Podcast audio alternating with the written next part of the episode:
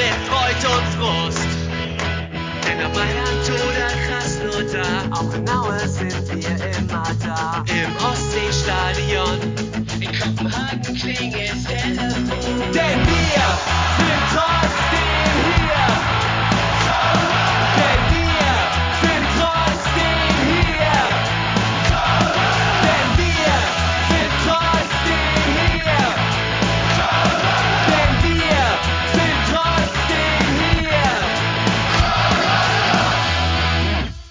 Hamburg und Hattingen rufen Müngersdorf. Hallo und herzlich willkommen zur 166. Folge von Trotzdem hier, dem Podcast über den ersten FC Köln. Ähm, wir haben überlegt im Vorfeld, im Vorgespräch, ob wir heute auf weltpolitische Ereignisse eingehen wollen, haben dann aber gesagt, nee, machen wir nicht, weil wir zum einen keine Experten und ähm, Fachmänner für dieses Thema sind. Und da gibt's bestimmt ganz viele ganz andere tolle Podcasts, die sich mit dem Thema Ukraine und Co. auseinandersetzen und da ganz viele Insights und, und Expertenwissen zum Besten geben. Das können wir nicht leisten, das sind wir nicht. Wir sind ein Fußball-Podcast, der ähm, jetzt mal eher so einen, Entertainment-Anspruch hat und keinen Investigativanspruch. Deswegen wird's hier heute rein um das Sportliche gehen. Wenn ihr sagt, boah, da habe ich gerade gar keine Antennen für, das äh, in der Weltpolitik so eine schwierige Situation und ihr macht hier einen Fußball-Podcast, können wir vollkommen verstehen. Dann bitte jetzt an dieser Stelle ausschalten, dann ist das hier der falsche Podcast, die falsche Episode für euch.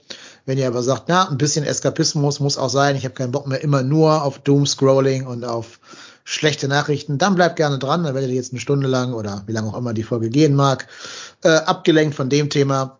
Und wir reden hier eben nicht über die schlimmen Cars, also nicht über, nicht über Konflikt, über Krieg, über Krim, über Kreml oder Kofeld, sondern nur über die guten Sachen mit K, nämlich Köln. Wobei ich nicht versprechen kann, dass wir wirklich nicht über Kofeld reden werden. Das wird man sehen. Ich begrüße eine wenig schlimme Sache mit M, den Marco. Jetzt habe ich gedacht, na, jetzt gucke ich mal gespannt, wie er die Kurve kriegt. Hi. Hallo. Und bevor wir äh, gleich deine Geschichte hören werden, warum die Podcastaufnahme einen Tag später stattfinden musste, Ja. begrüßen wir erstmal live zugeschaltet aus der Quarantäne den P-Rod. Moin P-Rod, grüß dich. Ja, ich, ich war gespannt, welche Überleitung du mit K findest. Quarantäne, gut gelungen. Ja, K-Laute, K-Laute. Ja, Schön, dass ich mal wieder dabei sein darf. ja. Corona-Quarantäne, ne? Äh, ja, ist ganz skurril, dass wir irgendwie 100 Meter auseinander wohnen und trotzdem per Skype zugeschaltet sind. Dich hat das böse Omikron erwischt, nicht wahr?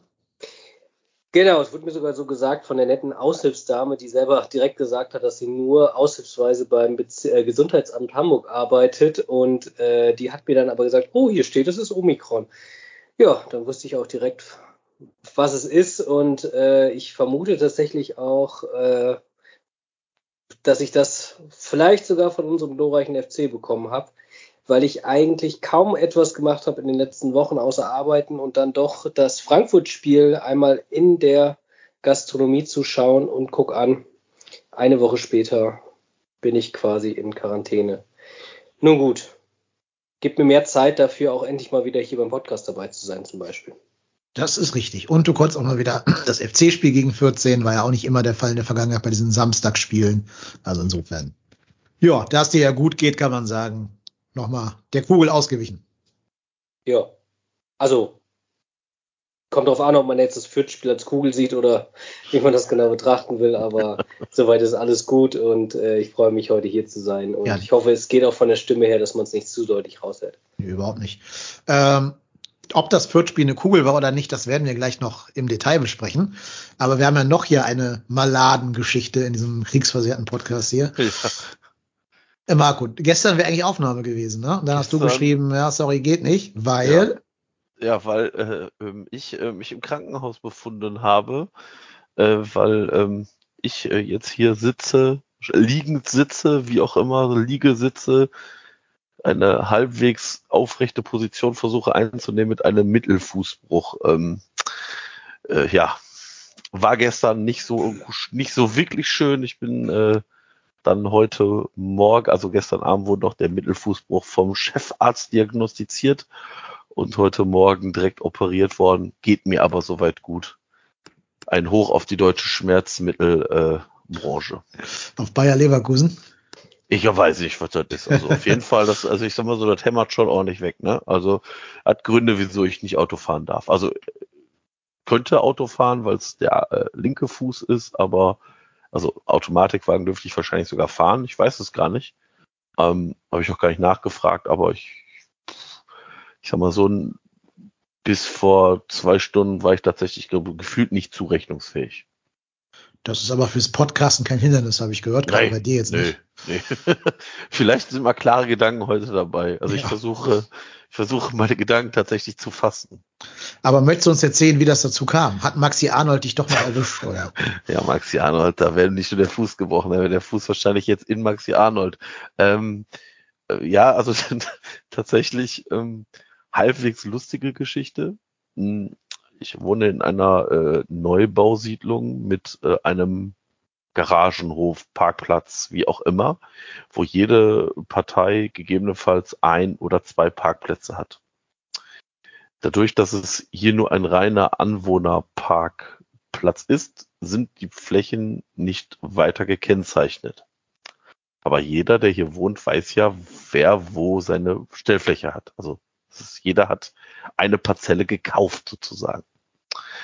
Und ähm, ich war am äh, Samstag vor dem Spiel mit meinen Kindern Fahrrad fahren und äh, hier äh, Rutschauto fahren auf, auf bei uns am, im Kindergarten auf einer Fläche und ähm, so auf dem auf der Grundschule daneben und weil wir aber, weil meine kleine Tochter ja mit, da habe ich gesagt, komm, wir fahren da eben schnell mit dem Auto hin, dann laden wir die Sachen da aus und laden sie wieder ein und dann, wenn die einpennt, dann können wir uns ins Auto setzen und sonst wird das ein beschwerlicher Rückweg. Und dann stand auf meinem Parkplatz ein Auto unserer Nachbarn und auf deren Parkplatz stand ein Auto mit einem fremden Kennzeichen. Jetzt habe ich auch keinen Bock gehabt, irgendwo in der Nebenstraße mir irgendwo aufwendig einen Parkplatz zu suchen, sondern habe dem geschrieben, hallo, du stehst auf meinem Parkplatz, wäre cool, wenn du dein Auto wegsetzen würdest. Und wenn ich mich irgendwo da auf diesem Parkplatz gestellt hätte, wäre irgendwie anders nicht rausgekommen, weil das ist tatsächlich jetzt nicht so viel Platz. Also wenn du dich hinter irgendwelche anderen Autos stellst, blockierst du mindestens vier andere Autos. Ich mir gedacht, hm, okay, dann, dann kam er dann wutschnaubend aus seinem Haus raus, brüllte mich schon an, ich soll mich doch nicht so anstellen, ich soll mir doch selber, ich soll mir doch einen anderen Parkplatz suchen. Da habe ich schon die ganze Zeit gedacht, so, ey, also vor allem meine beiden Kinder waren dabei, habe ich mir gedacht, nein, versuche halbwegs an deine Erziehung zu denken, brüll den jetzt hier nicht vor den Kindern an, habe ich gesagt, hör mal, du stehst auf meinem Parkplatz, wenn sich jemand einen Parkplatz sucht, dann bist du das. Und äh, dann stieg er in sein Auto und ich stand dann so schräg ab, so meine Kinder zur Seite genommen und stand dann so schräg an, also neben dem Auto meiner Frau, der der Parkplatz daneben ist. Und dann setzt der mit tatsächlich für eine Spielstraße zu schnellem Schwung, also wenn man beim Ausparken schon wahrscheinlich ein Knöllchen kriegen würde in der Spielstraße, sagt das einiges. Dann ist dieser, jetzt müssen wir gleich einmal piepen, Hurensohn mir mit ähm, ja, wahrscheinlich so um die 20 kmh über den Fuß gefahren. Und man darf ihm da Absicht unterstellen, oder? Bin mir nicht sicher. Ich glaube nicht, dass es beabsichtigt. Ich glaube nicht, dass der mir über den Fuß fahren wollte, aber tatsächlich das Ausparken in der Geschwindigkeit war wahrscheinlich schon geplant. Und ähm, ich bin dann in, also tatsächlich habe ich kurz gedacht, so, oh, was war das denn? Ich habe natürlich das gemerkt, dass er über meinen Fuß gerollt ist. Wollte dann das Rutschauto von meiner Tochter nehmen und gehe Über einen seinen Schritt. Fuß damit fahren. Und äh, ja, ich wollte das tatsächlich, ich, ich habe tatsächlich darüber nachgedacht, das dem hinterher zu schmeißen in die Windschutzscheibe rein oder in die Heckscheibe rein. Ähm, bin aber soweit gar nicht mehr gekommen, sondern habe einen Schritt gemacht, habe den Schmerz meines Lebens erfahren, bin einfach nur mehr oder weniger in, mir, in mich zusammengebrochen. Ähm, das ganze Spektakel hat aber auch ein Nachbar von seinem Garten aus gesehen und sagte schon, oh scheiße, was ist los?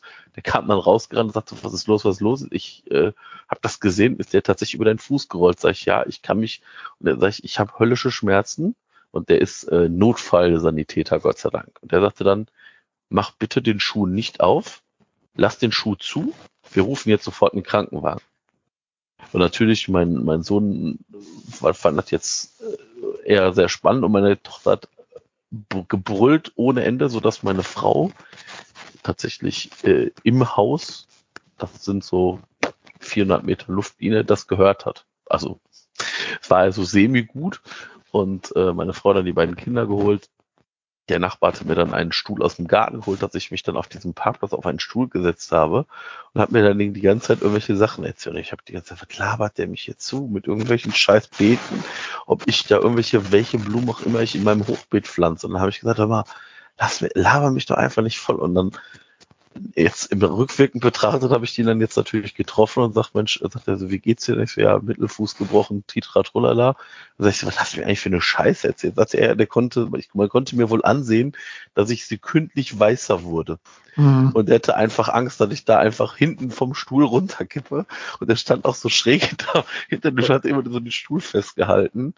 Und ähm, ja, da bin ich dann halt in den Krankenwagen, ins Krankenhaus und ja, so nahm das Unheil seinen Lauf. Deshalb Aber da merkt man doch die, die Erfahrung des Unfallsanitäters, ne? Ja, ja, ja. Also ich war tatsächlich froh, weil ich hätte tatsächlich mir wahrscheinlich, ich, hätte ich versucht nach Hause zu laufen, hätte wahrscheinlich mehr kaputt gemacht, als jetzt da ist. Also der hat auch sofort den Sanitätern irgendwelche Fachbegriffe um, den, um die Nase geworfen. Die haben das dann irgendwie so wie in so ein, ja, keine Ahnung, so eine aufblasbare in so einen aufblasbaren Schuh gepackt, dass da bloß nichts mehr passiert mit dem Fuß. Und ähm, ja, dann so in den Krankenwagen reingehoben. Und äh, beziehungsweise ich konnte dann den, die haben mir dann mein Bein so irgendwie gestützt und dass ich dann da so reinhüpfen konnte mit deren Hilfe. Und äh, ja, es war schon sehr, sehr, sehr spannend. Ja, mega krass. Aber ich glaube, vor dem Hintergrund hat jeder Verständnis dafür, dass die Folge heute ein Tägchen, ja. ein Dachchen später kommt. Ja, und ne, äh, hier die trotzdem hier Army, die Adresse des Nachbarn wird dann mal in irgendwelchen telegram Die Adresse des Nachbarn, der, der kann sich schon mal, der kann sich schon mal warm anziehen, weil tatsächlich, was ich sehr befremdlich finde, der hat das ja gesehen. Also der hat auch, als ich dann, also der ist ja dann zurückgelaufen und ist dann im Prinzip, der hat gesehen, dass ich da am Boden lag und der Nachbar irgendwie an mir dran war und da ist, der ist noch nicht mal gekommen und auch als er mitbekommen hatte, dass ich im Krankenhaus lag, kam da jetzt noch keine Reaktion seinerseits. Also meine Telefonnummer hat er daran kann es nicht liegen. Der ist aber nicht Fürth-Fan, oder? Nee, der ist schlimmer, ähm, schlimmer der ist äh, Fan von Borussia Mönchengladbach. Das sagt eigentlich schon alles. Ah, geil, alles gut. Ich sag mal, muss man nicht vor Gericht gehen, um den Schuldspruch Schmeiz den Hammer kreisen zu lassen, oder? Nee, nee, also ich, ich werde das auch äh, andersweitig lösen. Der fährt gerne Fahrrad, ähm, der kann sich schon mal nach einem Handbike äh, umsehen für die Zukunft. Ja, Nein, zum Thema also Vorbild werde ich, werd ich nicht tun. Ähm, ich werde ähm, aber bei Zeiten, es wird ja der Moment kommen, wo wir uns sehen und äh, wir dann noch mal ein paar passende Takte von mir zu hören bekommen. Also ich, ich bin erstaunt, dass du noch so, so zen bist. Ich wäre da, glaube ich, anders drauf im Moment gerade. Ja, ich kann ja jetzt nachträglich nichts ändern. Also ich meine. Ja, ich hätte zumindest mit dem geklingelt und dem meine Meinung sehr, sehr deutlich gemacht. Ich glaube, ich war heute froh, als ich ähm, aus dem Auto ausgestiegen bin und mit Krücken, äh, also Krücken laufen ist ja tatsächlich nicht so geil. Mhm. Und ähm, ich war froh, dass ich dann zu Hause war und äh, ja, ja, mit diesem, es ist ja kein Gips mehr, es ist ja so eine so geschientes Etwas. Und äh, ja, ich bin mal gespannt, wie das noch jetzt, was das noch alles mit sich trägt jetzt. Ja, wir alle, aber du wirst uns auf dem Laufenden halten hier im Rahmen der nächsten Podcast-Episoden. So sieht's aus. Genau, da kann man schon mal eine kleine Ankündigung machen. Nächste Woche bin ich leider nicht dabei. Da suchst du dir spannende Gäste äh, in meiner Abwesenheit. Und jo. danach die Woche dann wieder eine reguläre Folge. So, jetzt haben wir aber so viel über Maladessen geredet, dass wir jetzt mal über das auf dem Platz reden sollten. Ob das jetzt eine Maladesse war oder nicht, das müssen wir jetzt rausfinden. Es geht um das 1 zu 1 gegen den eigentlich ja abgeschlagenen Tabellenletzten Kräuter Fürth. Ähm, da würde ich mal mit euch über die erste Halbzeit erstmal reden wollen. Die würde ich wie folgt versuchen zusammenzufassen. Ihr dürft mir dann gerne widersprechen oder noch lieber zustimmen. Ähm, ich würde sagen, Kräuter Fürth hatte mehr vom Spiel in der ersten Halbzeit, aber wir hatten die besseren Torchancen. Geht ihr damit?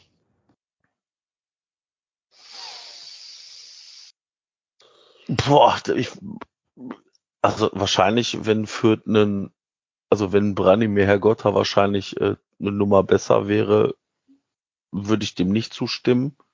Ich weiß gar nicht, ob unsere Chancen so sonderlich viel besser waren. Also ich finde, Fürth war der erwartet schwere Gegner, so blöd das klingen mag. Also wir haben ja schon letzte Woche im Podcast gesagt, uh, das wird nicht einfach. Also Fürth hat, glaube ich, die letzten sechs oder sieben Spiele jetzt mittlerweile zu Hause nicht verloren und ich finde, für also sie, haben nicht auf mich wie ein abgeschlagener Letzter gewirkt. Also wenn man jetzt auch so die Zusammenfassung der anderen Spiele von Fürth sich anguckt, dann kann man, sie, sehe ich mich da ein bisschen bestätigt. Ja, ich, ich weiß gar nicht, ob Fürth so viel besser war, mehr vom Spiel. Also ich fand, vielleicht ist es aber auch jetzt so ein Rückschaufehler, weil ich das ganze Spiel so ein bisschen mir nochmal vor Augen geführt habe. Ähm, also ich fand auch die erste Halbzeit schon unterm Strich irgendwo rausgeglichen. Ne? Also führt absolut, wie Marco eben gerade schon gesagt hat, auf jeden Fall kein abgeschlagener Tabellenletzter, sondern tatsächlich auch bemüht, da irgendwie fußballerisch ein bisschen was zu machen. Und auch schon ab Minute eins, das hat man, finde ich, gesehen, auch sehr physisch im Spiel. Und da muss man echt sagen, ich glaube, die letzten Jahre wären wir da sang- und klanglos untergegangen. Da haben wir versucht, gegenzuhalten, fand ich von der ersten Minute an. Glaube, wäre auch gar nicht anders gegangen, sonst hätte Steffen Baumgart sich doch endlich selbst eingewechselt. Ähm, ja. Aber gab trotzdem, fand ich, sehr interessante Szenen, muss man ja auch sagen. Ne? Ja, eine davon war natürlich dieser Modest-Kopfball auf unserer Seite jetzt, der schon, also normal macht Modi manchmal solche Bälle auch, kann man wahrscheinlich festhalten. War jetzt aber vielleicht auch nicht sein Tag an, an diesem Samstag da in Fürth. Der war relativ abgemeldet, bis auf diese gerade erwähnte Kopfballchance. Ähm, ja, erwähnen muss man, glaube ich, auch die tolle Hackentrick-Geschichte da von Sally Oetschan, der leider, leider nur an, den, an die Latte ging. Das wäre sonst wahrscheinlich das Tor des Monats, wenn nicht gar Jahres gewesen wo ja die Kölner eine Tradition drauf haben, ab und zu mal das Tor des Jahres zu schießen.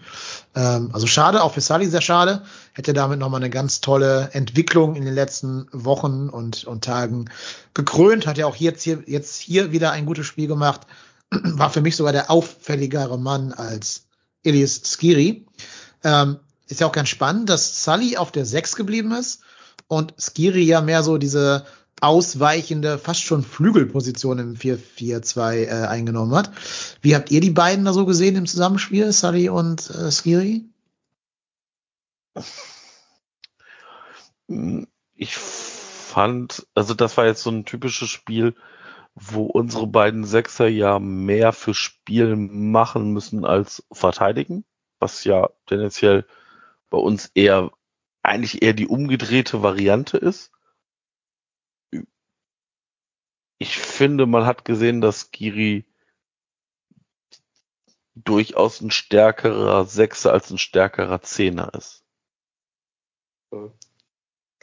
Ja, genau. Ich fand die Offensivszenen von Skiri auch in dem Spiel jetzt nicht so gut wie sonst. Ich meine, der ist ja am stärksten, wenn er aus der Tiefe mit Tempo kommen kann, mit seinen langen Beinen dann, ne, so wie im Hinspiel gegen Fürth. Das dritte Tor ist ja da so das Paradebeispiel, glaube ich, dieser ellenlange Lauf am Ende äh, des Spiels. Ähm, aber ich fand es genau, das hatte ich auch während des Spiels schon, schon auch einmal, einmal mit, äh, mitgeschrieben, dass es fand ich so ein bisschen so eine kleine Ablösung war, ähm, wo man gesehen hat, dass Skiri lange weg war und Sally Oetschan das in der Zwischenzeit sehr, sehr gut gemacht hat. So ein bisschen im Sinne von, dass Sally da jetzt so der, der, der zentrale Chef erstmal war und Skiri sich erstmal jetzt wieder reinfuchsen muss. So wirkt es so ein bisschen.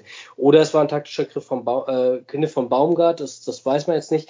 Ich fand später im Spiel hat sich Sally auch öfters mal fallen lassen. Da war dann Skiri eher wieder der Sechser, aber es war taktisch schon, glaube ich, ganz interessant, weil wir dadurch natürlich deutlich unberechenbarer sind. Ne? Und Sally hatte dann auch noch mal einen sehr, sehr guten Tiefenlauf aus der Tiefe, wo er im Ball fit, wo er per Foul gestoppt wurde. Ich glaube, das war kann mich jetzt aber auch irren vor dem Freistoß von, von Keins, Keins. den der, ja, der Linde leider hält. Also was ich auch so sehe als ein Problem ist, das führt die ja lange Zeit in der Saison auch Torwartprobleme hatten, jetzt mit dem Linde da einen relativ stabilen Torwart hatten, der die zwei, drei Chancen gut vereitelt hat. Genau dasselbe könnten die Fürther wahrscheinlich auch über uns sagen. Ja, genau. Glaube ich, kann man unterstreichen. Ähm, trotz allem denke ich, in der ersten Halbzeit hat man halt gemerkt, was Fürth fehlt, nämlich genau das, was ich hier in der letzten Podcast-Folge schon mal erwähnt hatte. Die brauchen einen Knipser. Also genau diese Mannschaft mit einem richtig mit, ja, nicht mal richtig gut als Stürmer, aber wenn die halt so ein, lass es mal Fabian Klos sein oder, oder Vogelsammer oder so da vorne drin hätten, glaube ich, würden die schon sechs, sieben Punkte besser dastehen und damit wieder mittendrin sein im Abstiegskampf. Aber jetzt muss man natürlich sagen, dass Branimir Gotta ja bestimmt auch Qualitäten hat, aber nicht in der ersten Bundesliga. Und da haben die auch einige Szenen, wo du eigentlich dachtest, boah, der ist schon durch, der läuft alleine aufs Tor zu hat er ja irgendwie dann noch mit, mit der Ballannahme und sich selbst gekämpft, sodass da immer Luca Kilian dazwischen kommen konnte. Äh, apropos Luca Kilian, ich habe gesehen, dass der, ich glaube beim Express nur die Note, ich meine, es war eine 3,5 oder noch schlechter bekommen hat. Hab ich den zu gut gesehen oder sieht der Express den zu schlecht? Also ich überlege gerade, wer war der also was war ja ein Verteidiger beim 1-1 äh, dem Griesbeck zugeordnet. Wer war Anton, das? Anthony Modest. Ach, Anthony Modest. Der Libero. Ach so, ja, okay. Dann nehme ich, äh, also ja, ja, also ich finde Hübers auch ähm, stärker. Also ich finde Timo Hübers wirkt auf mich stärker, aber ich fand jetzt in dem Spiel tatsächlich zwischen beiden jetzt nicht so extreme Unterschiede. Ich fand sogar, dass Kilian das eine oder andere Mal für den geschlagenen Hübner Hübers noch gerettet hat, ähm, tatsächlich. Ja, ich fand auch, dass Kilian ein paar spektakuläre Rettungsaktionen hatte. Ich glaube, am, ganz am Anfang hatten, hatte Kilian aber, glaube ich, auch einen Stellungsfehler und einen Querschläger, wenn ich mich ganz richtig erinnere ich fand die Noten diesmal aber sowieso sehr heterogen. Also du merkst, dass der Boulevard und die ganzen Medien schon Probleme bekommen, sobald es nicht den einen Helden gibt, im Zweifelsfall Modest. Und so ist dann, ähm, waren sich da die insgesamt nicht so ganz einig. Auch, ich glaube, auch Schwebe wurde sehr unterschiedlich bewertet, ähm, der auch ein paar Unsicherheiten am Anfang hatte, dann aber auch ein paar gute Paraden. Also es war sich nicht so ganz einhellig die Meinung, wer jetzt wirklich überzeugt hatte. Ich fand Kilian unterm Strich insgesamt schon sehr gut. Es ist ja so ein bisschen so eine Dynamik. Ähm, mit Hübers haben wir so ein bisschen den Spielstärkeren auf jeden Fall und den so souveräneren, der oft nicht so spektakulär ist und bei Kilian oft den, der so in letzter Minute sich noch reinwirft und in letzter Minute noch was abgrätscht. Wo man sich natürlich auch fragen kann, okay, stand da vorher falsch. Das äh, muss der Trainer dann wahrscheinlich für sich beantworten, aber insgesamt mit den beiden haben wir jetzt natürlich eine Innenverteidigung, das habe ich beim Spiel auch überlegt. Also so sehr wir auch Innenverteidiger uns gewünscht hatten noch, muss man jetzt sagen, äh, von den Neuzugängen, die haben noch keine einzige Minute gespielt und da ist jetzt auch keiner traurig bislang drüber, glaube ich. Und was man sagen muss, wir haben endlich, endlich, endlich Tempo in der Abwehr. Äh, ja. Hübers war der schnellste Mann auf dem Platz von allen Spielern, von allen 22. Das sagt ist ja doch er, einiges. Das, das wird ja immer so, das wissen die meisten gar nicht. Der wurde ja deshalb extra geholt, weil der in der zweiten Liga als schnellster Abwehrspieler galt. Und äh, immer Geheimtipp für alle, für alle Zuhörer da hau äh, zu Hause. Wenn ein Spieler sogar bei FIFA als schnell bewertet wurde, dann muss der auch im wirklichen Leben nicht ganz so langsam sein. Ich glaube, der Typ ist auch irgendein 80er Wert. Also, das sieht man ja jetzt immer öfters. Also, der ist überraschend schnell, ja. Genau, und Kilian selber ist ja auch kein langsamer.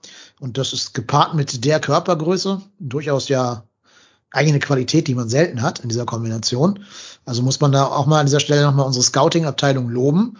Ne, wir haben ja alle gesagt, was willst du mit so einem Zweitliga-Verteidiger von, von Hannover, ob das jetzt so die, die langfristige Lösung ist. Aber ich glaube, die, also man sieht, warum die das hauptberuflich machen und wir eben nur im Podcast darüber ranten, was die so verzapfen. Ja. Ja, also Glückwunsch, guter Coup vom FC, war ja auch ablösefrei, äh, wenn ich mich richtig erinnere. Ist ja sogar, ich weiß gar nicht, ist der gekauft oder geliehen? Ist gekauft, ne? Übers? Übers ist gekauft. Übers gekauft. Kilian ja. ist geliehen, ja. ja. Genau, ja, also insofern guter Transfer. Gute Transfers plural, wenn man dann noch äh, Kilian verpflichten kann. Und an der Stelle natürlich nochmal Glückwunsch, weil ich habe jetzt dank meiner Quarantäne viel Zeit. Ich habe jetzt auch gelesen, dass angeblich der Herr Übers jetzt seine Masterarbeit auch fertig gemacht hat. Yep, hat er. Der Ex Express munkelt sogar mit einer 1 vom Komma, aber da war keine, keine genaue Info zu bekommen. Also auch da Glückwunsch natürlich. Vielleicht sind wir ja, vielleicht können wir es einfach behaupten, wir sind die intelligenteste Mannschaft der Bundesliga. Also es würde mich nicht wundern, wenn wir da einen sehr, sehr hohen Abiturschnitt hätten in der Mannschaft. Dann sind wir die intelligenteste Mannschaft der Welt. Das Weil wir Abitur haben, genau. Ja. ja, ich meine, so ein bisschen gibt diese Mannschaft ja eh den Vibe ab, so Klassenfahrt, Abiturjahrgang 2018 oder so, ähm, muss man ja sagen. Also könnte da wirklich so eine, so eine, ja, sagen wir mal, vielleicht ein grundlegender Kurs auf dem Gymnasium sein. Ähm, aber das ist ja für eine Fußballmannschaft auch nicht üblich. Ja, das Problem das ist nur, ich musste ja mal an meine Zeiten in der Schülermannschaft denken. Also erfahrungsgemäß hat, man dann als Gymnasium ganz häufig, äh, also irgendwie gab es diese Schüler-Schulturniere immer und so siebte, achte, neunte Klasse hat man gegen die Haupt- und Realschulen da immer sehr, sehr schlecht ausgesehen. Ja, natürlich, weil die halt körperlich spielen. Das hat, hat ja Fürth auch versucht, aber da haben wir gut gegengehalten, fand ich. Auch, auch wieder Courtesy of äh, Sally Oetschan, der dieses Dagegenhalten wirklich gut kann. Das ist halt so der eine, der äh, von der Realschule aufs Gymnasium gewechselt ist in der 11. Klasse und noch so ein bisschen so diese, diese Straßenhärte damit reinbringt. Ähm, nee, aber ich finde, also, das hast du gerade auch gesagt, wir hätten uns da vor ein, zwei Jahren richtig den Schneid abkaufen lassen, allein körperlich. Das wäre vermutlich auch gegen die Eintracht schon der Fall gewesen. Und allein, dass wir es inzwischen jetzt nicht mehr tun und ja auch durchaus mit gelben Karten dagegen gehalten haben, ähm, spricht auch ein bisschen für die Entwicklung, die wir so langsam da eben nehmen. Mhm. Wenn wir jetzt noch Ecken verteidigen würden gegen Kräuter Fürth, dann wäre es perfekt. Ja, das, äh, ja, wir, wir machen halt immer irgendwie gefühlt noch dieselben Fehler, ne? Ja, ist halt schade, dass gerade auch den, den Man of the Match, also die, die letzten Stunden halt mit Anthony Modesta dieser Defensivfehler unterlaufen ist, der sonst eigentlich schon eine Dominanz hinten im Kopfball hat, im Defensivkopfball. Ähm, ja, bitter war es auch so ein bisschen so, ich finde, wenn die Szene anschaust, siehst du, dass das wenig mit seinen Qualitäten zu tun hat, sondern mehr mit seinem, also er ist nicht ganz konzentriert. Er hat so ganz kurz abgeschaltet und diese eine Sekunde nutzt Griesberg, mhm. um ihn da zu entwischen. Ähm, und das ist natürlich sehr schade, weil das, sowas kann man halt relativ schlecht steuern. Ja. Das ist, das ist wohl wahr. Ich meine, so ärgerlich diese, diese, äh, dieser Punkt oder diese Zwei-Punkt-Verlust, äh, wie man es auch immer sehen mag, ist, ähm, muss man aber auch sagen, dass auch das Ergebnis grundsätzlich, finde ich, in Ordnung geht. Ja, also gerechtes Unentschieden würde ich mitgehen. Und also ich habe mich auch tatsächlich am Samstag lange, lange geärgert, ähm, weil im Krankenhaus hatte ich tatsächlich, habe ich das auf dem, auf dem Handy geguckt. Auch da muss ich sagen, es gibt auch tatsächlich bessere Ideen, als äh, bei, bei Sky auf dem Handy zu gucken. also, pff, wow. ja, schon, schon interessant. Also tatsächlich, ähm, ich meine, mit ein bisschen Glück gewinnst du das halt, ne? Ja, ich sag mal so eine richtige Spitzenmannschaft, die wirklich zu Recht um Platz fünf bis drei mitspielt. Die macht halt aus ihren, ja, doch sehr guten Chancen in der ersten Halbzeit zwei Tore, lässt Fürth noch eine Halbzeit lang anrennen und sagen, vielen Dank, auf Wiedersehen. Ja, ja, klar. Aber ich finde trotzdem. Da sind wir aber noch nicht. Ja. Nö. Trotzdem fand ich unsere Chancen nochmal deutlich zielstrebiger als die von Fürth. Wenn wir jetzt an Schaub, wenn wir an Lubicic denken, das waren ja super Einzelaktionen. Und das habe ich bei bei Fürth wirklich gar nicht gesehen. Also Rigota, der sicherlich auch sehr kritisch gesehen werden kann, was er jetzt wirklich drauf hat. Ich meine, das war trotzdem derjenige von denen da, der mit Thielmann und dem äh, anderen auf der Außenbahn da am meisten Gefahr gemacht hat, wenn überhaupt, wenn man überhaupt von Gefahr reden kann. Da fand ich aber die beiden Chancen von uns dann schon deutlich zielstrebiger, deutlich gefährlicher. Und das ist so ein bisschen, also ich finde, man hat schon noch einen Qualitätsunterschied bei den Spielern gesehen. Ähm, und das fand ich auch so eine wichtige Erkenntnis. Okay, man sieht schon, dass wir die bessere Mannschaft sind. Ähm, trotzdem war es unterm Strich, einfach weil Fürth auch sehr viel investiert hat und ein Heimspiel äh, war es, war es verdient, fand ich jetzt auch total. Ne? Aber ähm, das fand ich trotzdem eine wichtige Erkenntnis irgendwie auch, dass man jetzt mittlerweile sieht, okay, wir können uns schon da unterscheiden von Fürth. Das war jetzt die letzten Jahre keine Selbstverständlichkeit. Ja, tatsächlich auch so. Ich muss auch ganz ehrlich sagen, ich weiß, also ich bin sogar tatsächlich, vielleicht kommt dieser, dieser Dämpfer zum genau richtigen Zeitpunkt. Weil nämlich, pass auf, pass auf, äh, aus, aus einem Grund. Klar, mit zwei Punkten mehr hättest du jetzt 38 und wärst siebter vor Union. Aber wenn der FC tatsächlich Europa angreifen will, dann muss jetzt die Mannschaft mit dem Trainer sich dieses Ziel ausgeben. Weil ich glaube nämlich, das waren diese ganzen Interviews auch von Kessler, ja, wir müssen jetzt hier, er wollen jetzt erstmal 40 äh, Punkte und äh, da geht es erstmal darum, um, ich sag mal, diesen, ich sag mal, das klassische Nicht-Abstiegsdingen festzuzurren, diese 40 Punkte. Ich bin der felsenfest Überzeugung, wir steigen auch mit 36 nicht ab. Ähm, aber das ist ja diese imaginäre Grenze. Und ich glaube einfach, dass, dass du dich als, als Team, als, als gesamtes Team mit dem Trainer darauf committen musst, was dein neues Ziel ist. Weil ansonsten könnte ich mir vorstellen, dass die Saison ganz bitter austrudeln wird. Mhm. Äh, halt Also, den, ich halt den habe hab Gedanken ich jetzt auch, habe ich jetzt auch kein Problem mit, aber da fehlt mir dieser, diese Zielrichtung ein bisschen offiziell. Halt den Gedanken mal fest. Ich will noch zwei Sachen zum Viertspiel sagen, bevor wir auf das Perspektivische kommen können. Ähm, du, Paul hatte gerade, äh, P-Rod hatte gerade ähm, Tillman erwähnt von, von Fürth. Durfte sich beim Schiedsrichter bedanken, dass er das Ende des Spiels noch erlebt hat. Ich habe gedacht, der Trainer holt den sofort runter nach dieser quasi zweiten gelben Karte, die er dann zum Glück nicht gesehen hat für ihn. Ähm, also zu unserem Pech, zu seinem Glück. Aber gut, wir sind ja nicht bei Florian Kofeld, also werde ich daran die, den Punktverlust jetzt auch nicht festmachen. Ähm, aber wir sollten auch noch positiv erwähnen, Florian Kainz, sein Tor ähm, nach längeren Durchstrecke und ein bisschen Kritik, die laut geworden war, auch in der Pressekonferenz von, von Baumgart an ihm, der ihm auch schon so ein bisschen in Aussicht gestellt hat, vielleicht mal den Stammplatz einzubüßen. Also insofern tat dieses Tor wahrscheinlich auch Florian Kainz ganz gut. Er sagt ja hinterher, es war gar nicht gewollt, es sollte eine Reingabe sein. Aber wir haben doch, ich, ich weiß nicht mehr gegen wen, da müsst ihr mir jetzt mal helfen. Wir haben doch mal irgendwann so ein Freistoßtor kassiert, wo der Ball auch aufs lange Eck geht und äh, Schwebe weiß nicht, ob noch einer drankommt oder nicht. Und dann geht der Ball hinten ins, ins lange Eck rein, weil noch irgendwer reingesprungen kam. Wisst ihr, welches Tor ich meine? Mhm. Ja, ja. War gegen das wen nicht, weiß keiner. warte, ne? Warte, warte, ich, weiß- ich weiß nicht. das ist noch gar nicht so lange her. Also, Nee. Rückrunde irgendwann. War das gegen Hertha? War das hier der, der Dingens da von Hertha? Oder? Ich glaube, kann ich sein. meine, oder? ich, ich hätte jetzt Hoffenheim gesagt, aber Nee, die haben wir noch gar nicht gehabt in der Rückrunde. ja, aber War ja Schwebe im Tor, nicht, nicht Timo. Also, ich glaube, das war Hertha, das eine Tor von denen. Aber ihr wisst ja alle, was ich meine. Und auf jeden Fall haben wir halt genau dieses Tor auch geschossen. Ähm, Keins spielt den Ball halt so, dass er entweder hinten reingehen kann oder Thielmann kommt noch dran. Und so oder so weiß der Torwart nicht, was passieren wird und muss sich eben darauf einstellen, dass beides passieren könnte. Und insofern äh, ist das natürlich gut, wenn du so schießt, weil damit weißt du dann als als äh, gegnerischer Torwart nicht, wie du genau reagieren sollst und dann geht so ein Ball halt mal hinten rein. Macht keins aber natürlich auch teurer, weil der Vertrag läuft aus. Ja, also teurer, genau. Ähm, verlängern mit ihm? ja.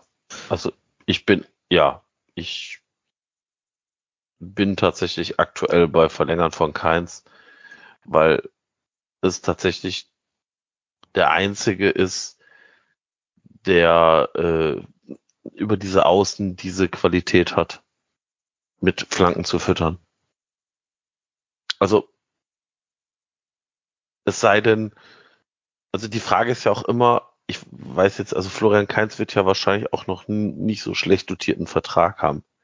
Die Frage ist halt einfach, ob er zu den Konditionen, die sich der FC vorstellt, bei uns bleiben möchte. Und oder ob er sagt, nee, ich habe hier eine andere Option. Ich könnte mir grundsätzlich vorstellen, dass er bei uns bleibt, aber wenn der sich jetzt woanders sieht, wird man das sicherlich sogar ersetzen können. Ja. sportlich auf jeden Fall. Ne? Genau, er bringt so Qualitäten rein, die sonst nicht viele haben. Er hat aber auch seine, seine Defizite. Also er ist für einen Außenbahnspieler nicht sehr schnell.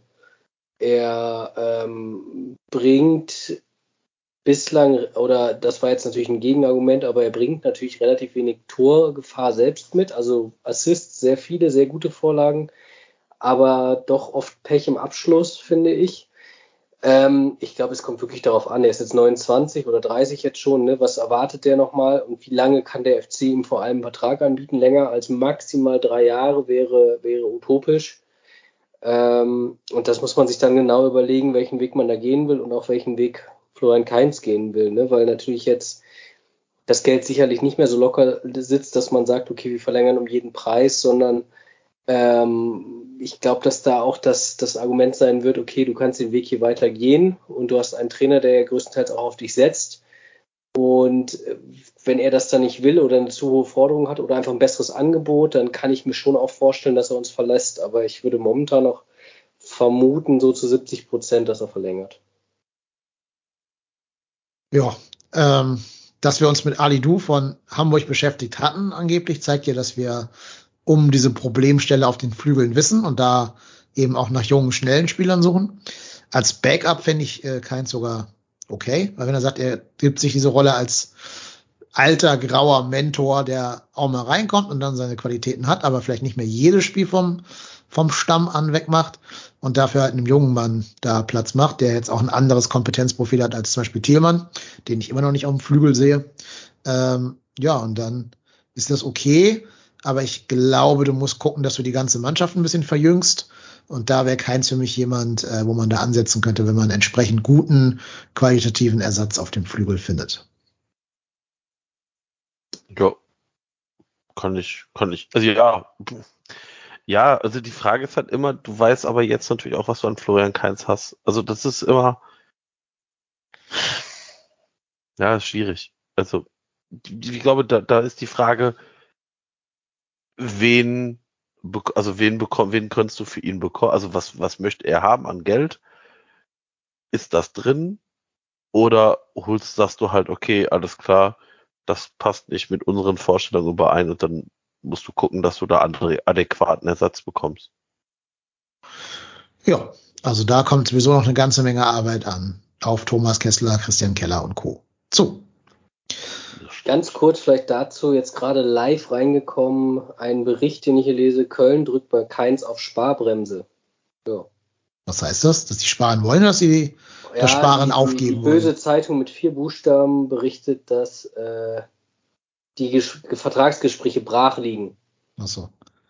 Ja, naja. das, das, das, aktuelle Angebot liegt wohl nur knapp über der Hälfte seines aktuellen Jahresgehalts. also ja, gut. Ich, okay. Ich würde gerne mal die Weihnachtspräsentkörbe im Hause Fee sehen. Also da werden, glaube ich, sehr, sehr viele Spielerberater und Spieler wirklich noch ein paar feine Tropfen dann jedes Jahr zu Weihnachten rüberwachsen lassen. Also das sagt, glaube ich, alles. Ne? Ist genau das, was wir eben gerade diskutiert haben. Äh, wenn ein Spieler so guten Vertrag hat, auch Modest ist ja das beste Beispiel, wo die Spekulationen jetzt losgehen, soll man verlängern, was ich ja total irrsinnig finde, weil er ja schon einen Fantasievertrag hat. Ähm, ja, es sind einfach andere Zeiten und ich glaube, wir werden uns tatsächlich, um das vielleicht nochmal zusammenzufassen, im Sommer doch noch umsehen, welche Spieler uns da alle, egal wie die Saison jetzt noch ausgeht, tatsächlich verlassen werden. Ich glaube, das werden schon noch einige sein, womit man jetzt nicht unbedingt jetzt schon mit rechnet. Hm. Jetzt muss ich fairerweise sagen, für die Hälfte meines jetzigen Salärs würde ich auch nicht nee, natürlich. meinem jetzigen Arbeitgeber bleiben. Ähm, also da würde ich Florian Katz nicht mal einen Vorwurf machen, wenn er sagt, na, ich kann auch irgendwo in, was weiß ich, welcher Fantasieliga spielen und da noch mal ein bisschen mehr Kohle verdienen als bei Österreich euch. oder sowas. Ja, ja, Österreich, sowas. Ja, genau. aber du kannst wahrscheinlich, selbst wenn der sagt, ich gehe nach Augsburg, wirst du wahrscheinlich dort mehr verdienen. Ja, also ich glaube nicht, da dass Peppi, ja dass Peppi da für die Hälfte seines alten Gehalts spielt, ja. Ja, also, ne, also ich glaube, ich glaube tatsächlich, das ist, das ist doch ganz klar. Also ich meine, jeder Arbeitnehmer kann sich jetzt kurz überlegen, ob er für die Hälfte seines jetzigen Gehaltes bei seinem Arbeitgeber bleiben würde. Und wer das bejaht, der kann sich gerne bei mir melden, der kann mir nämlich die Hälfte seines Gehalts abgeben. Ja, ich meine, es wird natürlich nicht, ob der ich Vertrag spende einen Teil, aber den Teil behalte ich auch. Wir wissen natürlich nicht, ob der Vertrag nicht vielleicht noch so leistungsbezogen ist, ne, dass er noch irgendwie viele Punkte Prämien oder irgendein so Kram kriegt. Das kann man natürlich jetzt von diesem Bildartikel daher nicht äh, ableiten. Und die Bild ist ja eh jetzt auch äh, ein bisschen Vorsicht zu genießen. Mhm. Vor allen Dingen, weil natürlich Modest hat ja auch so ein bisschen Wasser, nee, äh, wie sagt man, äh, Öl ins Feuer gegossen weil er ja auch auf seinen auslaufenden Vertrag hingewiesen hat und gesagt hat, hier der FC müsste mal so langsam irgendwie aus den Pushen kommen, was ich halt auch nicht verstehe beim Spieler, der noch einen fünf Jahres Anschlussvertrag hat, warum er da jetzt dieses Fass wieder aufgemacht hat. Ähm, aber anscheinend so ein bisschen scheint es ja doch in dem Kader zu rumoren irgendwie. Naja, das sind ja aber normale Prozesse. Ne? Wenn du jetzt gerade so eine Erfolgsphase hast, und ich meine, bei Toni ist das ja einfach wirklich absoluter, absoluter Fall jetzt, dann ist das ganz normal, dass du auch mal solche Sprüche raushaust. Das ist nicht immer nur der böse Berater, sondern ganz ehrlich, wenn ich ein Berater wäre, würde ich auch eher jetzt das Gespräch mal das so anklingen lassen, dass ich vielleicht noch weiterspielen will, weil alles andere wäre ja auch dumm. Ne? Und ähm, tatsächlich muss man ja auch sagen, ich glaube, es gäbe nicht wenige Kölner Fans, die jetzt einfach sagen würde, wenn Modest noch zehn Jahre spielen will, dann ist das halt so. Das ist natürlich aus sportwirtschaftlicher Sicht totaler Blödsinn, weil wir kennen alle den Vertrag von Toni, aber ähm, das ist, finde ich, relativ normal, dass das jetzt kommt und dass keins, wie gesagt, das Vertragsangebot dann noch ablehnt, finde ich auch normal. Ich bin aber sehr gespannt, weil Baumgart ja auch schon dafür steht, dass er lieber Spieler hat, wo er weiß, was an denen hat, als dass er den ganz Jungen dann vertraut. Ein Obutz bekommt ja zum Beispiel auf der Keins-Position auch überhaupt gar keine Chance. Was ich nicht als Vorwurf sehe, sondern ähm, Steffen Baumgart scheint einen klaren Plan zu haben und der Erfolg gibt ihm ja auch recht. Und ich glaube, es ist sowieso jetzt wieder so eine Schwellenphase durch Corona, wo wir echt mal gucken müssen. Union macht das ja als sehr gutes Beispiel vor, dass es nicht, also früher hatten wir so die Phase, wo alle mal Stars haben wollten oder bekannte Nationalspieler, so in den 90er Jahren äh, möglichst ja auch noch Geld kosten, um irgendwie eine prestigeträchtige Ablöse zu haben, neuen Rekord etc. Marco Reich lässt grüßen. Ähm, und dann kam jetzt die letzten Jahre immer mehr, weil die Leute natürlich über Managerspiele und über äh, den Jugendwahn insgesamt so gesehen haben, dass junge Spieler ja immer besser werden, einfach durch die Nachwuchsleistungszentren sind halt auch einfach 18-Jährige schon Bundesliga bereit. Mit 21 gelingt so spätestens der Sprung.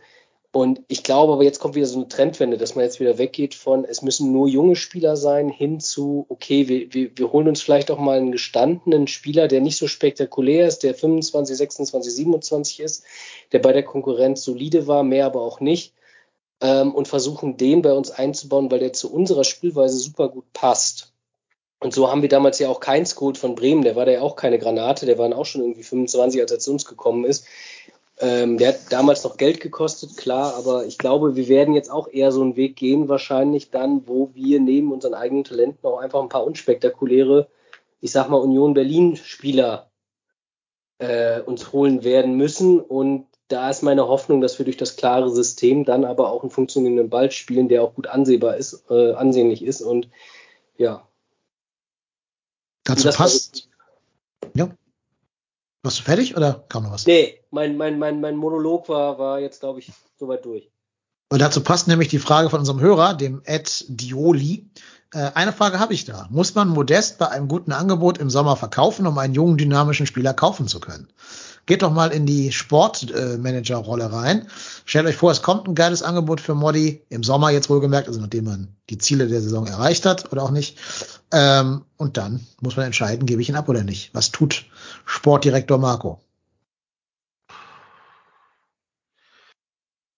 Also A muss man ja auch sagen, der Spieler hat ja immer noch ein Mitspracherecht. Ja, ja, also das ist jetzt ja nicht so, also wenn der, wenn der Spieler es will und das ist tatsächlich ein Angebot, der, äh, ich sag jetzt mal, so wie es jetzt von, wer, wer, wer war das aus Saudi-Arabien? Al-Riyad, oder? Al-Riyad, Al-Riyad oder Al-Dingensbummens, ist ja auch egal, ne? Also, wenn sowas in der Preisklasse kommt, sollte man zumindest als FC mal kurz in sich gehen und überlegen, welche Optionen haben wir.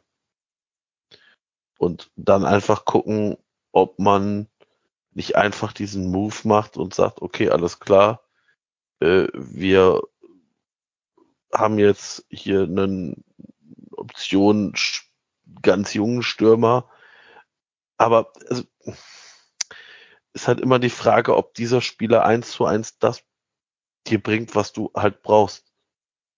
Das kann dir halt auch keiner garantieren.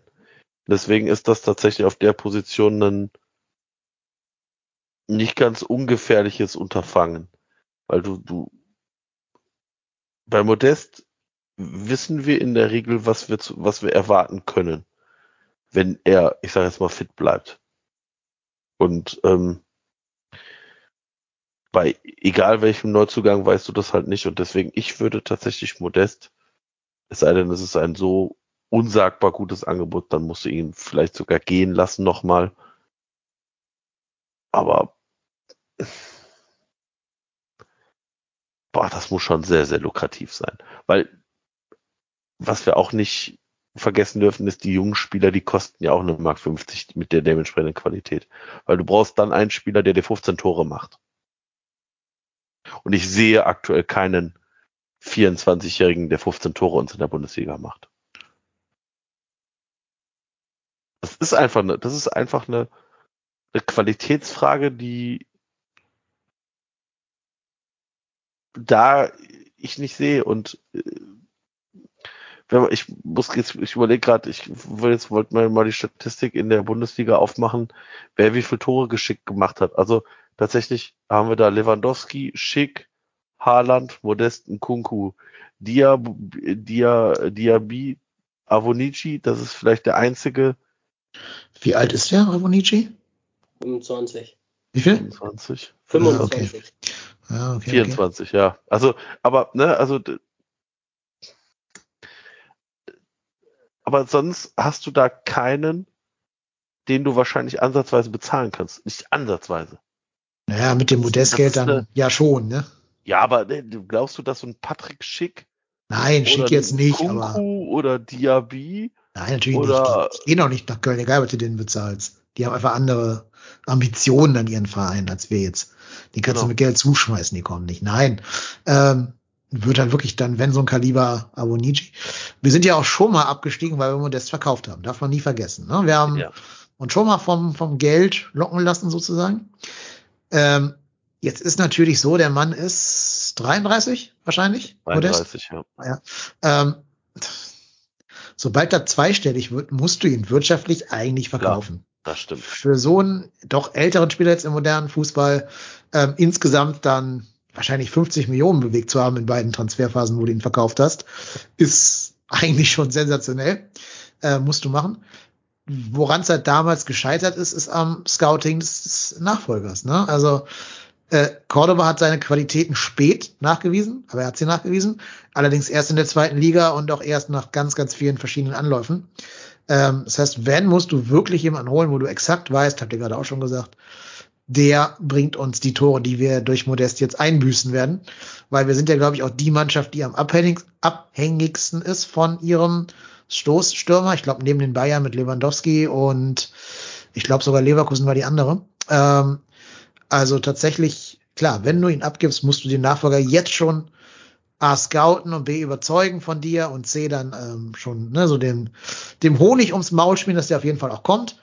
Und dann muss der halt wirklich auch verletzungsfrei bleiben, muss überzeugen, muss in das Baumgart-System passen. Das sind schon viele Variablen. Also da hängt, da muss wirklich schon ein Traumangebot kommen, dass du das, was du, wo, wo du weißt, was du hast, dass du die, die Taube in der Hand quasi abgibst. Nee, Spatz in der Hand quasi abgibst für die Taube auf dem Dach. Ich, ich würde es tatsächlich ein bisschen anders sehen. Also aus verschiedenen Gründen. Und zwar einmal, finde ich, dass damals das Scouting gar nicht falsch gelaufen ist, sondern Cordoba war eigentlich ein super Stürmer, der auch von der Spielanlage her anders war, aber uns so hätte weiterhelfen können wie in der ersten Liga dann aber später. Dass es ja nicht geklappt hat, lag ja nicht am schlechten Scouting, sondern der war ja bei Mainz unauffälliger, als er später dann bei uns auffällig wurde. Ähm, damals haben wir auch sehr, sehr viel Geld für Modest bekommen. So viel bekommen wir nicht mal ansatzweise und das wusste der Markt auch. Deshalb haben wir auch so viel für Cordoba dann bezahlen müssen. Ne? Also das war damals ja noch eine etwas andere Phase. Ich glaube, es gibt, was jetzt, wenn jetzt im Sommer wieder ein Angebot bekommt, gibt es zwei Parteien, die da entscheidend sind und die darüber entscheiden. Das eine ist Steffen Baumgart, ob der sagt, äh, ja, ich kann mir auch was anderes vorstellen und ich habe auch einen anderen Spieler im Kopf oder ein anderes System, das nicht ganz so nur auf Kopfball modest ausgelegt ist. Das ist so das eine. Und das andere und fast noch zentralere ist ja, ist ja Modest selbst. Wenn Modest selbst weg will, dann bringt das nichts, den zu halten, weil wir alle wissen, wenn der weg will, aber nicht gelassen wird, dann macht er in der nächsten Saison zwei Tore. Ja. So gefühlt. Also das, das glaube ich, ist so das Entscheidende. Wenn er sagt, er will weg, dann musst du ihn halt auch gehen lassen. Wenn das Angebot stimmt, natürlich auch nur, ne? Wenn er nicht weg will, dann würde ich halt, wie gesagt, mit dem Trainer genau gucken, okay, äh, ist es, ist es trotzdem irgendwie, irgendwie äh, sinnvoll, ihn jetzt doch mehr oder weniger vom Hof zu bitten. Ich wäre aber nicht dafür, weil das hatten wir damals gemacht so ein bisschen. Das ist ja der Grund, warum Modest bis heute mit Schmatke so über, über Kreuz liegt. Also ich würde erstmal Modest fragen und wenn er weg will, dann ist er halt mehr oder weniger auch weg, weil du ihn sonst nicht gebrauchen kannst. Und wenn er bleiben will, dann ja, dann würde ich ganz eindeutig mit dem Trainer reden und wenn der sagt, nee, schicken weg, dann würde ich nochmal mit Modest reden. Aber ich kann mir das schon vorstellen, dass, dass, dass ein Angebot kommt. Ich glaube aber nicht unbedingt, dass Modest zwangsläufig weg will da muss schon sehr verlockend das Angebot sein. Und wenn das so ist und er auch weg will, dann muss man das halt machen. Und dann muss man sich aber gut überlegen, wie man das dann anders aufbaut als damals. Weil damals war es ja nicht nur der Modest, die Modest-Vakanz im Sturm, sondern da waren ja auch wirklich alle anderen Offensivspieler völlig außer Form oder verletzt. Also ich, ich, ich glaube, das wäre jetzt dieses Jahr auch ohne Modest nicht ganz so schlimm, dass wir abgestiegen wären. Wir würden deutlich weiter unten stehen, das ist klar, aber ich glaube nicht, dass wir so abhängig sind, wie es sich jetzt vielleicht anfühlt. Wir werden es sehen. Ähm, ja, man darf auch nie vergessen, in der Abstiegssaison war Jonas Hector auch die ganze, ganze Weile verletzt, weil Ospina äh, ihn ja noch in so einer Absetzsituation umgeflankt hat im Spiel gegen Arsenal. Das vergisst man ja auch leicht in der Rückschau. Ne? Das war ja nicht alles nur Cordoba schuld. Ähm, trotz allem glaube ich, das Scouting war insofern schlecht, als dass Cordoba halt diese Verantwortung noch nicht schultern konnte, bei uns der, der neue Modest werden zu müssen. Das hätte äh, drei, vier Jahre später in seiner Karriere kommen können, aber da war er noch zu unerfahren, zu jung, zu wenig stressresistent für, um das schon sein zu können. Also insofern, das ist ja auch Teil des Scoutings. Ne? Geht ja nicht nur um die, um die fußballerische Qualität, geht ja auch um die mentale Kapazität, die angedachte Rolle ausfüllen zu können. Ja, ja. das ist der schwerste Teil immer beim Scouting. Ne? Gerade Klar, so ich wollte gerade sagen, das kannst du ja, das kannst du ja nie sehen. Also du kannst aber du, du siehst ja, die spielerische Qualität sehen, aber der Rest. Du siehst ja, dass der, dass der in Mainz keine Verantwortung hat. Das siehst du ja. Ja, aber. Aber in der funktionierenden Kölner Mannschaft hätte er ja auch keine Verantwortung, außer Tore zu schießen, ne? Ja. Ah, also, ah, der, der war schon auch immer im Gegenpressing sehr, sehr wichtig für uns. ich glaube halt einfach, er ist halt in eine dann dysfunktionale Truppe gekommen. Also man muss ja auch eins aus dieser Europa League Saison tatsächlich sich vor Augen führen. In dem Jahr davor, als wir uns für die Europa League qualifiziert haben, haben extrem viele Spieler auch über Niveau gespielt. Ja. ja, klar. So, wie jetzt und, ja gerade auch ein bisschen. Genau, und wenn du halt dann nicht mehr, weiß ich nicht, bei 100 15 Prozent deiner Leistungskraft liegt, sondern vielleicht nur noch bei 85, weil du warum auch immer 15 Prozent nicht abrufen kannst, weil du tatsächlich dich für besser wähnst, als, äh, als du bist oder es passt im Trainermanagement äh, nicht mehr und das strahlt ja vielleicht auch auf so eine Truppe ab. Und du kommst in diesen negativen Strudel. Das ist im Prinzip die, die die gegensätzliche Bewegung, die wir in der Vorsaison hatten. Da sind wir in so einen positiven Strudel gekommen, der uns getragen hat und äh, der hat sich dann halt einfach äh, einmal umgedreht und uns negativ runtergezogen. Und auch in der Saison haben wir ja auch Spiele gehabt, die wir hätten niemals verlieren dürfen. Fuck nach bei Freiburg. genau. Ja. Und aber einfach verloren haben. Und das ja. ist dann, und wenn du dann in so eine Truppe kommst und jeder spricht von dir mit, das ist der 15 Millionen Mann. Also wurde er über, also wurde er über Cordoba gesprochen. Und dann fängst du das Minutenzählen an. Und der trifft nicht und trifft nicht, trifft nicht und trifft nicht. Dann ist es vielleicht für mental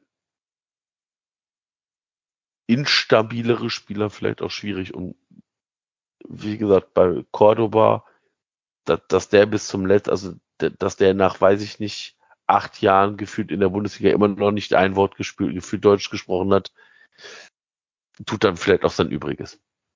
Ja, ja, ja, genau.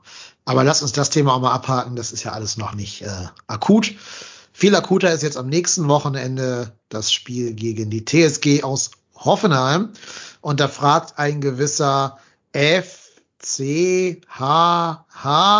scheint ein neuer Hörer zu sein, was aus unserer Sicht dafür spricht, dass wir gegen Hoffenheim uns für die Hinspielklatsche revanchieren können.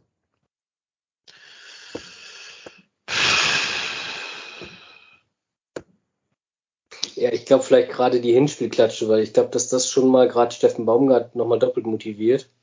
Und ich glaube, wir alle haben ein richtig schlechtes Gefühl vor dem Spiel. Mir geht es zumindest so. Und irgendwie ist es diese Saison tatsächlich so die Spiele, wo ich wirklich gar nichts erwarte. Da sind dann meistens gute Leistungen drin. Und gerade wenn man hofft, jetzt kann es nach oben gehen, so wie gegen Fürth, dann wird es doch meistens schwieriger. Also deshalb bin ich schlechter Dinge und deshalb ganz positiv gestimmt. So argumentieren echte FC-Fans. Ich erwarte nichts, dann werde ich positiv überrascht. ja, aber ist doch, also. Ja, klar. Ist doch tatsächlich ja, ja, so. Klar. Also, das ist doch Erwartungshaltung niedrig halten, da kannst du nicht enttäuscht werden. Ja. Das hat der FC uns ja auch gelernt, äh, gelehrt in den letzten Jahren, ne? Ja. Never expect anything.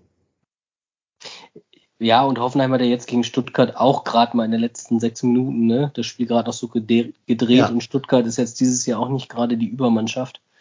Also unschlagbar sind die nicht. Die sind ähnlich wie wir, äh, dass sie viele enge Spiele, glaube ich, dann auch mal für sich entschieden haben und sind vielleicht auch ein bisschen über ihrem Niveau jetzt gerade. Ähm, ja, keine Ahnung, ist, glaube ich, zu Hause alles drin, aber ähm, ich würde mich jetzt auch nicht wundern, wenn wir da dann doch die drei Punkte leider nicht mitnehmen, sondern ja. an, die, an die Betriebsmannschaftstruppe da. Genau, der, der Colonia 95 führt noch an, dass natürlich die 25.000 Zuschauer für uns sprechen, die natürlich äh, jetzt eher nicht Hoffenheim den Rücken stärken werden, weil die wahrscheinlich keine Auswärtsfans in signifikanter Menge irgendwo kaufen können rechtzeitig. ähm, oder sonst irgendwo klonen können oder so, wobei wer weiß, was die da in ihren Laboren alles machen, keine Ahnung. Ja gut, haben die signifikante Heimfans, ist auch die Frage, ne? Nee, noch nicht, ich sage ja, noch ist der Klonungsprozess nicht so weit fortgeschritten. Ja. Das wollte ich ja damit andeuten. Äh, nö, das äh, glaube ich, da müssen wir uns keine Sorgen machen, dass die einen nennenswerten Support finden. Ich fand ja auch gegen Fürth hat man quasi nur unsere gehört, zumindest im Fernsehen bei äh, Sky. Hat man nur die Kölner gehört und kaum die Fürther, wenn es da welche gab. Äh, das wird natürlich logischerweise im Heimspiel nochmal viel signifikanter sein. Ich hoffe, dass das eine Rolle spielt. Ähm, aber natürlich ist Fürth leider, äh, Fürth, nicht Fürth, Hoffenheim leider so eine Mannschaft. Ah, das ist der Unterschied zwischen denen und uns, finde ich. Bei denen kann jeder ein Tor schießen, vorne drin. Also, wenn du nur Kramaric äh, neutralisierst, hat die Saison jetzt ja gezeigt, sind die trotzdem noch auf Platz vier oder wo sind die gerade? Vier, fünf, irgendwie sowas. Ähm, obwohl Kamaric nicht gerade die Saison seines Lebens spielt, anders als bei uns, wo halt Modest irgendwie den dritten Frühling erlebt. Dann trifft halt mal ein Baumgartner zweimal in Folge gegen äh, Stuttgart, macht einen Doppelpack in ein paar Minuten. Äh, da können ganz viele andere noch ein Tor schießen. Die sind auch immer bei Standards sehr gefährlich, finde ich. Gerade bei Freistößen in und um den Strafraum herum. Ähm, ja, also das ist schon eine gute Qualität. Allerdings finde ich ja, dass wir uns gegen so Mannschaften tendenziell immer ein bisschen leichter tun, die du machen lassen kannst und wo du dich auf dieses Baumgart gegen Pressing Konter Ding konzentrieren kannst. Das war ja gegen Fürth von Anfang an klar, dass das dieses Spiel nicht hergeben wird. Ähm, das ist gegen Hoffenheim, glaube ich, anders, die ganze Anlage des Spiels. Das ist zwar ein Heimspiel, klar, und Baumgart wird da auch sagen, hier, ne, ihr seid eine Heimmannschaft, spielt so. Trotz allem kannst du dich da, glaube ich, mehr auf dein Gegenpressing verlassen, als auf, äh, du musst ein Spiel machen. Ja, und vielleicht liegt daran ja die große Stärke für uns. Ja, also wird sicherlich tendenziell Spiel, wo wir vielleicht nicht so übermäßig viel den Ball haben werden. Und ähm, ich finde, der FC war immer dann enorm stark, wenn wir halt mit unserem starken Pressing den Gegner halt nerven und früh den Ball erobern. Und ich könnte mir sehr gut vorstellen, dass das gegen Hoffenheim auch funktionieren kann. Es kann natürlich auch wie im, im Hinspiel ganz, ganz bitter in die Hose gehen. Vor allem da bin ich beim Dennis. Die haben halt eine verhältnismäßig ausgeglichene Mannschaft mit tatsächlich einigen Spielern, die da Tore erzielen können, ob das jetzt Baumgartner ist, Bibu, Kramaric und wie die da alle heißen, die da rumgurken. Ähm, aber ich habe das Spiel gegen äh, Stuttgart. Ich habe tatsächlich mal ein anderes Spiel, weil ich hatte am, am Freitag nichts zu tun und äh, war alleine zu Hause, weil meine Kinder, also Kinder waren im Bett und meine Frau war äh, zum Mädelsspieleabend und dann habe ich mir dieses Spiel angeguckt. Das hat mich jetzt nicht überzeugt. Spielerisch von Hoffenheim. Und ähm, ja. Da kannst du genauso gut gewinnen. Also verloren haben wir es noch nicht. Nee, haben wir nicht, aber ihr dürft trotzdem mal einen Tipp abgeben. Wie geht's aus? Äh, 2 zu 1 für den FC. Okay, Pirosh? Ich bin mal skeptisch und sag 1-1. Okay, äh, ja, unentschieden gehe ich mit, aber ich sag 2-2. Skeptiker. Ja, da passt aber ganz gut eine Anschlussfrage dran, äh, auch von einem Hörer. Äh, und zwar, ja, ein sympathischer junger Mann, der bestimmt einen tollen Nicknamen hat. Äh, ach ja, hier, der Niles, ganz viele Zahlen. Was schätzt ihr, wie viele Punkte holen wir aus den nächsten drei Spielen? Also Hoffenheim, äh, Dortmund, Leverkusen. Ja, also Leverkusen, Dortmund in andersrumer Reihenfolge. Fünf. Das wären drei mehr als in der Hinrunde. Ja. Ja.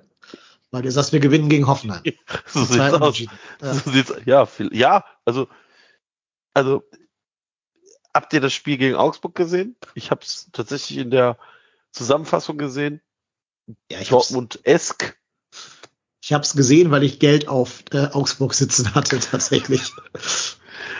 Und also das einzige, ähm, die einzige Truppe, die ich da so, ähm, also gegen Dortmund kannst du auch Punkt, Punkte holen, wenn du einen guten Lauf, also wenn du einen guten Tag hast. Also ich glaube, ge- gegen alle drei Teams 1-1. Wir müssen einen richtig guten Tag erwischen, um da zu gewinnen. Gegen alle drei Teams. Also gegen, vor allem gegen Leverkusen und Dortmund wahrscheinlich sogar noch mal eine Spur, noch mal eine Spur besser als gegen Hoffenheim. Aber auch da, das sind Teams, die alle nominell über uns stehen, von der Tabelle wie auch vom Kader meiner Meinung nach.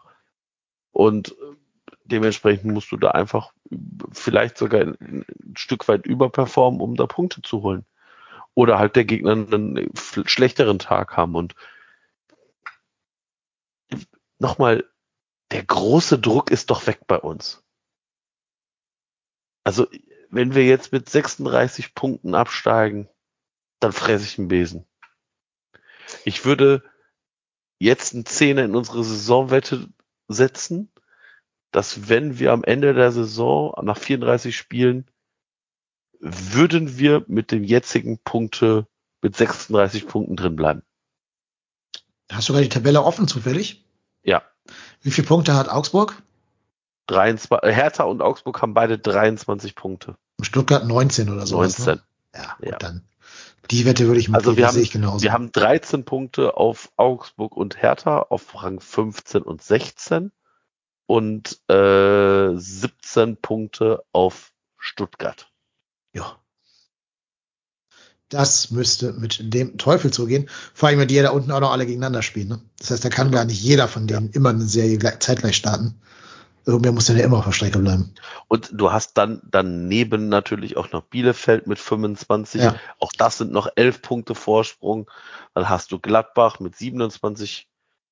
Dann Augs äh, Wolfsburg 28, Bochum 29. Also ich sag mal, bis Platz 11 ist diese imaginäre Abstiegsregion für mich. Aber das können wir ja ganz kurz mal abhaken. Äh, vielleicht ganz kurz, wirklich ein, zwei Sätze. Was wünscht ihr euch, wer absteigt und was glaubt ihr, wer absteigt? Ähm, wenn ich mir was wünschen dürfte, dann würde Stuttgart einen kleinen Lauf starten und noch Hertha und Augsburg hinter sich lassen. Also Fürth, Augsburg, Hertha in der Reihenfolge. Das wäre der Wunsch. Das wäre mein Wunsch. Und wer äh, steigt ab, realistisch?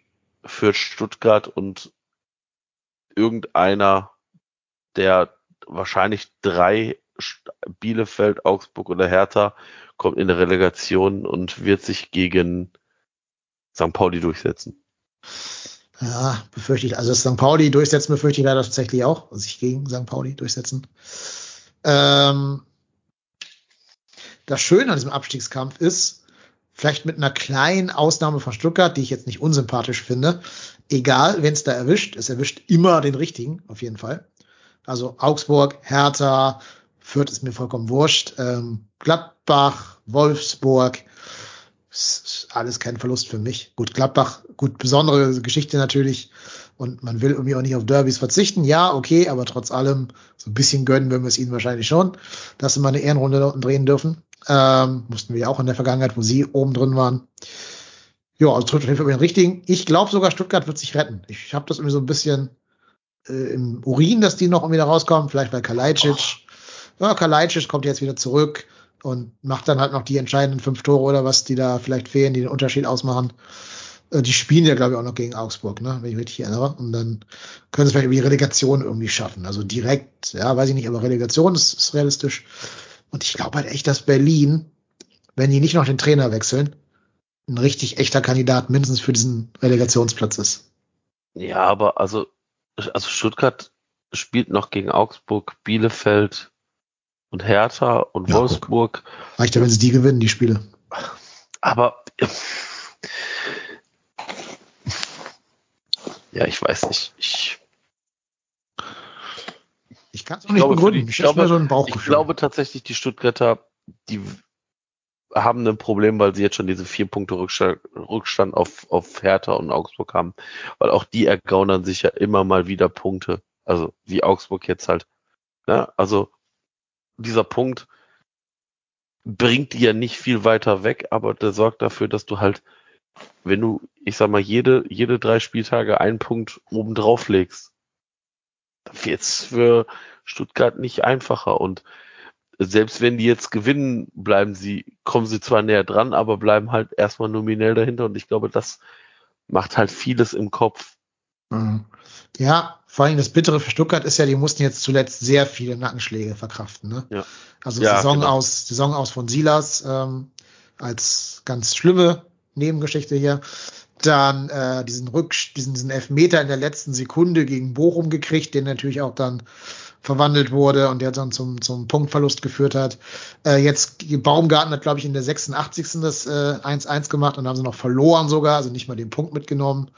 Ja, das sind natürlich schon Nackenschläge, von denen ich erholen musst. Trotz allem, irgendwie mein Bauchgefühl sagt mir, die können auch mal so einen kleinen Lauf starten. Die hatten noch keinen Lauf die Saison und eigentlich hätte jede Mannschaft mal irgendwann zwischendrin so einen kleinen Lauf. Selbst Fürth hat ja gerade einen. Also, why not? Ich bin auch nicht ganz überzeugt, dass die runter müssen. Nee, also noch haben sie es in der eigenen Hand. Also das ist, ich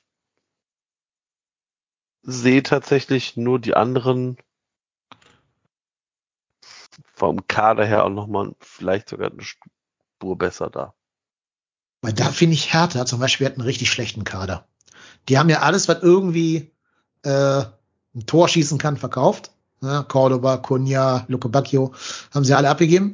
Ähm, ich glaube auch, dass die deutlich ärmer sind, als sie das nach außen hin irgendwie vermitteln. Deswegen glaube ich, haben sie auch Paul Dada gegen Taifun Korkut gewechselt, weil das einfach die billigste Lösung auf dem Markt war mit Korkut. Ähm, also ich glaube, die haben richtig, richtig finanzielle Probleme und haben ihren Kader echt so ein bisschen kaputt gespart. Haben dazu die ganzen Verletzten und, und Corona-Positiven jetzt. Und äh, die müssen, glaube ich, irgendwie gucken, dass sie sich da irgendwie durchwuseln. Also die haben es richtig, richtig schwer. Ja, also wenn es Hertha trifft, würde ich jetzt auch nicht äh, die, die restliche Zeit der, der, des Jahres weinen. Also, aber also ich stimme dir zu, bis auf also ich möchte nicht, dass Gladbach absteigt. Einfach weil Derby weiterhin in, haben möchte. Ähm, aber ansonsten Wolfsburg, Bielefeld, Augsburg, Hertha, Stuttgart, Stuttgart tendenziell für mich der Verein, den ich da am wenigsten absteigen sehen will. Und ich sag mal, führt, das wird nichts mehr. Nee, das glaube ich auch nicht. Pirot, hast du noch einen Hot Take zum Abschiedskampf? Ich mach's kurz. Ich glaube, führt Stuttgart und Bielefeld in der Relegation. Da hat jetzt keiner mit gerechnet, ich weiß, aber mark my words. Und ich hoffe weiterhin auf Hoffenheim, Wolfsburg und Augsburg. Aber ich glaube, das wird nichts. Ja. Ich habe ja ein bisschen die Hoffnung, dass Stuttgart am letzten Spieltag keine Punkte mehr braucht in die eine oder andere Richtung, weil die ja gegen uns dann spielen werden. Und wenn wir dann noch Punkte brauchen, ist natürlich immer schöner, wenn du dann Gegner hast, für den es um gar nichts mehr geht und der einfach schon besoffen da im, im Berliner aufläuft, weil er schon seine Ziele erreicht hat oder ja, Frustsaufen gemacht hat, keine Ahnung. Naja. Ist das letzte Spiel nicht in Stuttgart? Kann auch sein, ja. Ja, in ja, Stuttgart, ja. In Stuttgart, genau. Aber da sind wir ja ganz gut aus der Vergangenheit immer in Stuttgart, deswegen. ja. Ist ja quasi wie ein Heimspiel. Wir machen das dann zum Heimspiel. Ja. Wir ziehen da mit in die Champions League. Ja, wahrscheinlich, klar. Wir müssen mal schauen, gegen wen Freiburg und Hoffenheim im letzten Spieltag spielen. Die spielen doch jetzt, glaube ich, sogar gegeneinander, die beiden, oder? Am nächsten Spieltag. Äh, also nee, wir spielen ja gegen Hoffenheim und dann spielt Leipzig, glaube ich, gegen Freiburg oder so, ne? Ich schaue. Ja. Bielefeld glaub, gegen Augsburg, Bayern gegen Leverkusen, Leipzig gegen Freiburg, ja, das meine ich nämlich. Union, Hertha gegen Frankfurt, Bochum gegen Fürth, Stuttgart gegen Gladbach, ja. Mainz gegen Dortmund. Ja. ja, weil da sortiert sich nochmal einiges neu. Da könnte Union so ein bisschen der lachende Dritte sein, wenn die anderen vier sich die Punkte gegenseitig wegnehmen. Und die haben mit Wolfsburg einen, einen dankbaren Gegner. Ähm, ja, und auch Bochum könnte noch mal einen Riesensprung daraus machen. Ja, also ich sag mal so, wenn das Hoffenheim-Spiel gewinnst, hast ja. du noch mal Chancen, oben anzugreifen. Wenn das verlierst, dann. Ja, wenn, wenn du das Spiel gegen Hoffenheim verlieren solltest, dann hättest du äh, auf Hoffenheim sieben Punkte Unterschied. Ich glaube, ja. dann war's das. Dann, dann, musst du auf Platz sieben hoffen. Ja, sieben und Pokal, genau. genau äh, übrigens, ja. interessante Frage, das wurde jetzt in irgendeinem anderen Podcast diskutiert. Stellt euch mal vor, wir würden siebter am Ende der Saison. Ne? Und dann ist ja eine Woche später das DFB-Pokalfinale. Mhm. Und da spielt jetzt Leipzig gegen irgendeinen random Verein. Lass mal Bochum sein oder Hannover oder whatever. Komplett Wurst.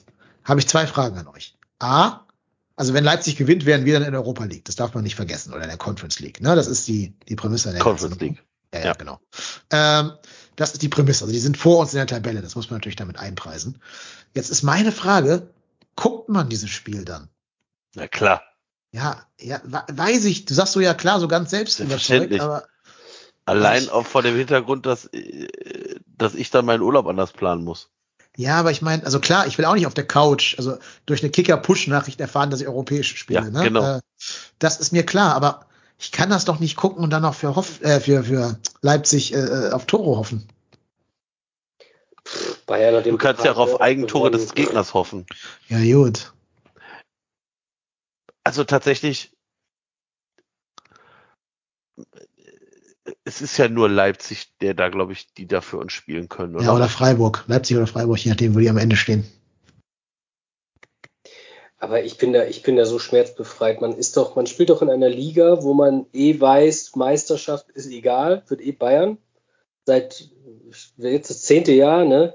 Ja. Man weiß, wer in die Champions League kommt, mit einer Ausnahme vielleicht irgendwie mal so Freiburg oder sowas, aber das bahnt sich ja dann auch schon über ein paar Jahre an. Also eigentlich kannst du ja nur auf die Erfolge deines eigenen Vereins irgendwie hoffen. Und da freust du dich mal über so eine Saison, wie wir sie jetzt haben. Wir wissen alle, wir werden es wahrscheinlich, wenn nicht irgendwas ganz Komisches passiert, nicht mehr erleben, dass Köln Meister wird. Ähm, das heißt, sowas wie Conference League ist ja so ein bisschen das, was wir als Meisterschaft der, der, der aktuellen einfach Gegebenheiten so haben. Das heißt, mir ist das doch total egal, wer jetzt den Pokal gewinnt. Das ist doch normalerweise genau wie die Meisterschaft. Ja, das gewinnt halt Bayern. Wenn sie es nicht gewinnen, ob das dann Leipzig gewinnt, dann mit so einem zusammengekauften Kader ist mir auch egal, solange wir halt einen Vorteil davon haben. Ich habe ja auch nichts davon, dass so sympathisch ich sie auch finde, dass Freiburg den Pokal gewinnt. Also da bin ich dann wirklich auch ganz, äh, dann soll die Mannschaft gewinnen, wo wir den größeren Vorteil haben. Aber du würdest das dann gucken? Das war die Frage. Kommt drauf an, ob ich was Besseres vorhab. Ja, aber das ist ja genau die Frage, das ist ja genau das Dilemma. Ne? Also kann man per Kicker-Push-Nachricht erfahren, dass man Europa League spielt? Also wenn du nicht gerade vorhast zu heiraten an dem Tag, was, was, ja, was ist dann besser? Also ich glaube, ich, ich glaube, ich, ich würde es allein gucken mit dem, mit der Hoffnung, dass das Spiel relativ schnell entschieden ist. Ja, ne, so ein 3-0 nach 30 Minuten. So 3-0 nach Kunku macht einen 35 Minuten dann kannst du ausmachen, machst dir den Kicker-Alert an, dass du bei einem drei möglichen 3-1 oder 3-2 nochmal informiert wirst und nochmal reinsetzen kannst, aber dann musst, kannst du ja ausmachen. Dann Ich würde mir, ich würd mir jetzt nicht angucken, wie Leipzig, wie Do- Domenico Tedesco dann den Pokal hochhält. Das brauche ich jetzt nicht. Nee, dann will ich lieber sehen, wie Steffen Baumgart am Steinauto hochgehoben wird. Genau. Parallel. Aber dann kannst du ja, wenn, wenn, wenn tatsächlich, äh, wenn tatsächlich Leipzig äh, zur Halbzeit 3-0 führt, würde ich mich wahrscheinlich tendenziell in mein Auto setzen und dann könnte das Steinauto schon mal äh, eine Rampe gebaut werden, weil, ja, vielleicht, ja, der war da wahrscheinlich schon keine Krücken mehr, aber ähm, äh, da, da, da würde ich mich eventuell nach Köln begeben, ja. Ja, ich ich glaube, Pirot wir aber auch, oder? Also wenn das so ist, dass das Pokalfinale entscheidend ist für unseren Saisonverlauf, fahren wir nach Köln vorher. Reicht die Conference League dafür aus? Ja, wahrscheinlich schon, ne? Doch. Ja, klar. Europa ist Europa. Hallo, Europa ist Europa. Ja, das stimmt schon. Aber ich habe eben gerade noch gesagt, dass die Champions League des kleinen Mannes, also das muss man dann schon mitnehmen, ja. Ja, auf jeden Fall. Und ganz ehrlich, da bin ich dann auch zu sehr auf mein eigenes Fanwohl bedacht, dann, also ist jetzt nicht so, dass ich dann Leipzig oder Freiburg das, diesen DFB-Pokal sie gönne. Aber den holen die auch ohne, also, die, die, nur nicht, also nur weil wir da drei vom Fernseher sitzen und die Däumchen drücken, holt sich Leipzig diese garantiert nicht den DFB-Pokalsieg. Also wenn es Nee, danach geht, dann äh, würden sie Das wahrscheinlich Hoffenheim, schon. die sich, das wäre nur Hoffenheim, die das messen könnten, wo dann auf einmal drei Leute mehr zugucken. Also genau, würden. genau, genau. ARD wundert sich über die höchsten Einschaltquoten jemals bei dem DFB-Pokalfinale, weil da nur Ja. die Kölner zugucken. Kein Ja. als Hoffenheimer, ja. Oder Leipziger in dem Fall. Ja, ja, äh, okay. Gut, hab meine, hab meine, äh, mein Dilemma dafür nicht beantwortet. Okay. Jo, und dann, Pirot, möchtest du uns noch über meinen, ja, einen Mann mit einem wunderschönen Vornamen, aber einer nicht so wunderschönen Einstellung was erzählen? Über Dennis Lapaczynski, äh, ehemaliger Teamman Teammanager des ersten FC Köln. Ähm, du musst das zusammenfassen, weil du bist da mehr im Thema drin als ich, aber ja, Wort gehört dir. Ja, die Quarantäne hat es wieder ermöglicht. Da habe ich mich mal ein bisschen eingelesen. Es haben vielleicht auch einige mitbekommen, dass der FC mal wieder eine Rechtsklage hat gegen einen ehemaligen Mitarbeiter. Dennis Lapaczynski, die nicht alle werden ihn kennen, wurde damals unter Armin Fee geholt, ehemaliger Bundesligaspieler, ähm, war Teammanager, also so eine Rolle, organisiert Hotels, ist nah an der Mannschaft dran, ist so ein bisschen Mädchen für alles. Ist jetzt nicht was, wofür man studiert haben muss, behaupte ich jetzt einfach mal, aber schon auch eine vertrauensvolle Aufgabe. Dennis Lapaczynski wurde dann im Dezember, wurde ihm gegangen, beziehungsweise er wurde von seinen Aufgaben entbunden, unter anderem, so stand es in den Medien, äh, fälschlicherweise, dass er entlassen wurde, weil er sich gegen eine Corona-Impfung verweigere und das eine Gefährdung der Mannschaft darstelle. Jetzt habe ich nochmal recherchiert, also es war gar keine Entlassung, das geht nämlich auch arbeitsrechtlich gar nicht. Du kannst Leute nicht entlassen, weil sie sich nicht gegen Corona impfen lassen. Da bräuchtest du erst eine Impfpflicht für.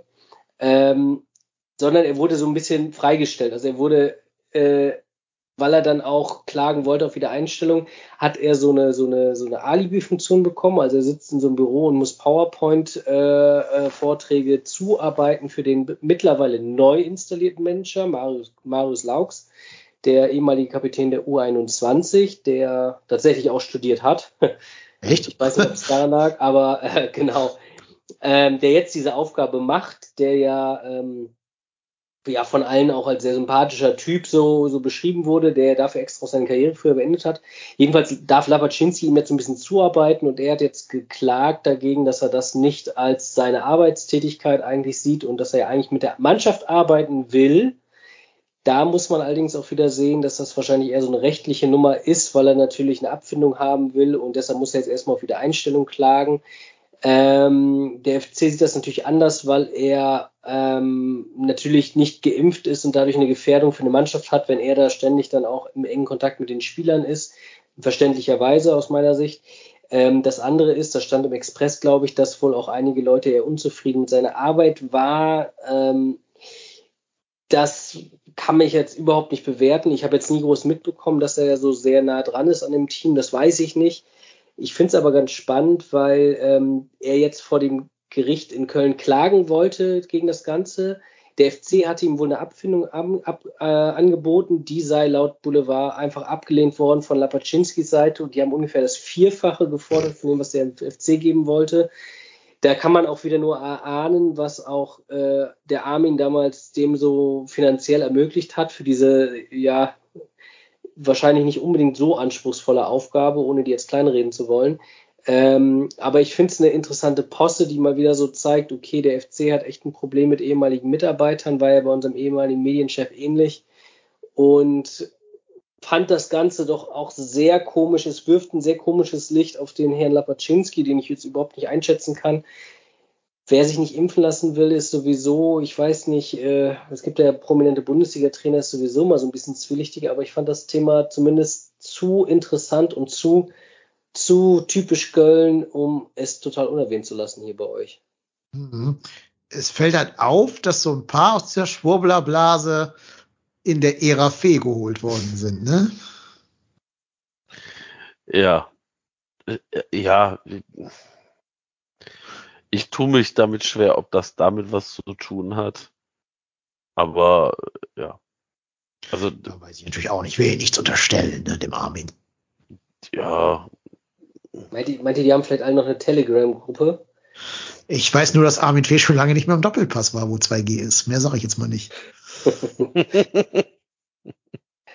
ich habe gerade geguckt, Reutling, wo ja der, äh, ich glaube, Armin Fee Lapaczynski her kennt, äh, ist in Baden-Württemberg. Ah. Ja. War ich mir nicht ganz sicher. Okay, ja gut. So. Ja, ja, ist also nicht irgendwo im, in den anderen Ecken Deutschlands. Nee, ich dachte, es wäre vielleicht noch in NRW oder irgendwie, hatte ich ganz, ganz anders, ganz anders verordnet irgendwie. Nee. Aber gut. Ja, also, also tatsächlich, ich, auch da muss man sagen, ich, ich kann zu der Aufgabe von Dennis Lapaczynski gar nicht sagen, dass der FC dann gesagt hat, ja, also dich möchten wir hier nicht mehr im, im Rahmen oder bei der Mannschaft haben, weil die Wahrscheinlichkeit, dass sich einer bei dir ansteckt, ja deutlich höher ist als anders. Kann ich nachvollziehen.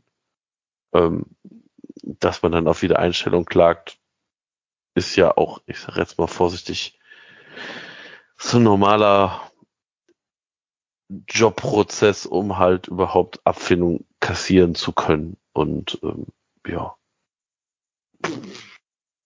wundert mich jetzt ehrlicherweise nicht so extrem. Also wenn du, wenn du sagst, ich möchte hier nochmal abkassieren, dann ist das der logische Weg, den du gehen musst. Macht es natürlich jetzt nicht richtig, also macht ihn jetzt nicht sympathisch, aber mein Gott.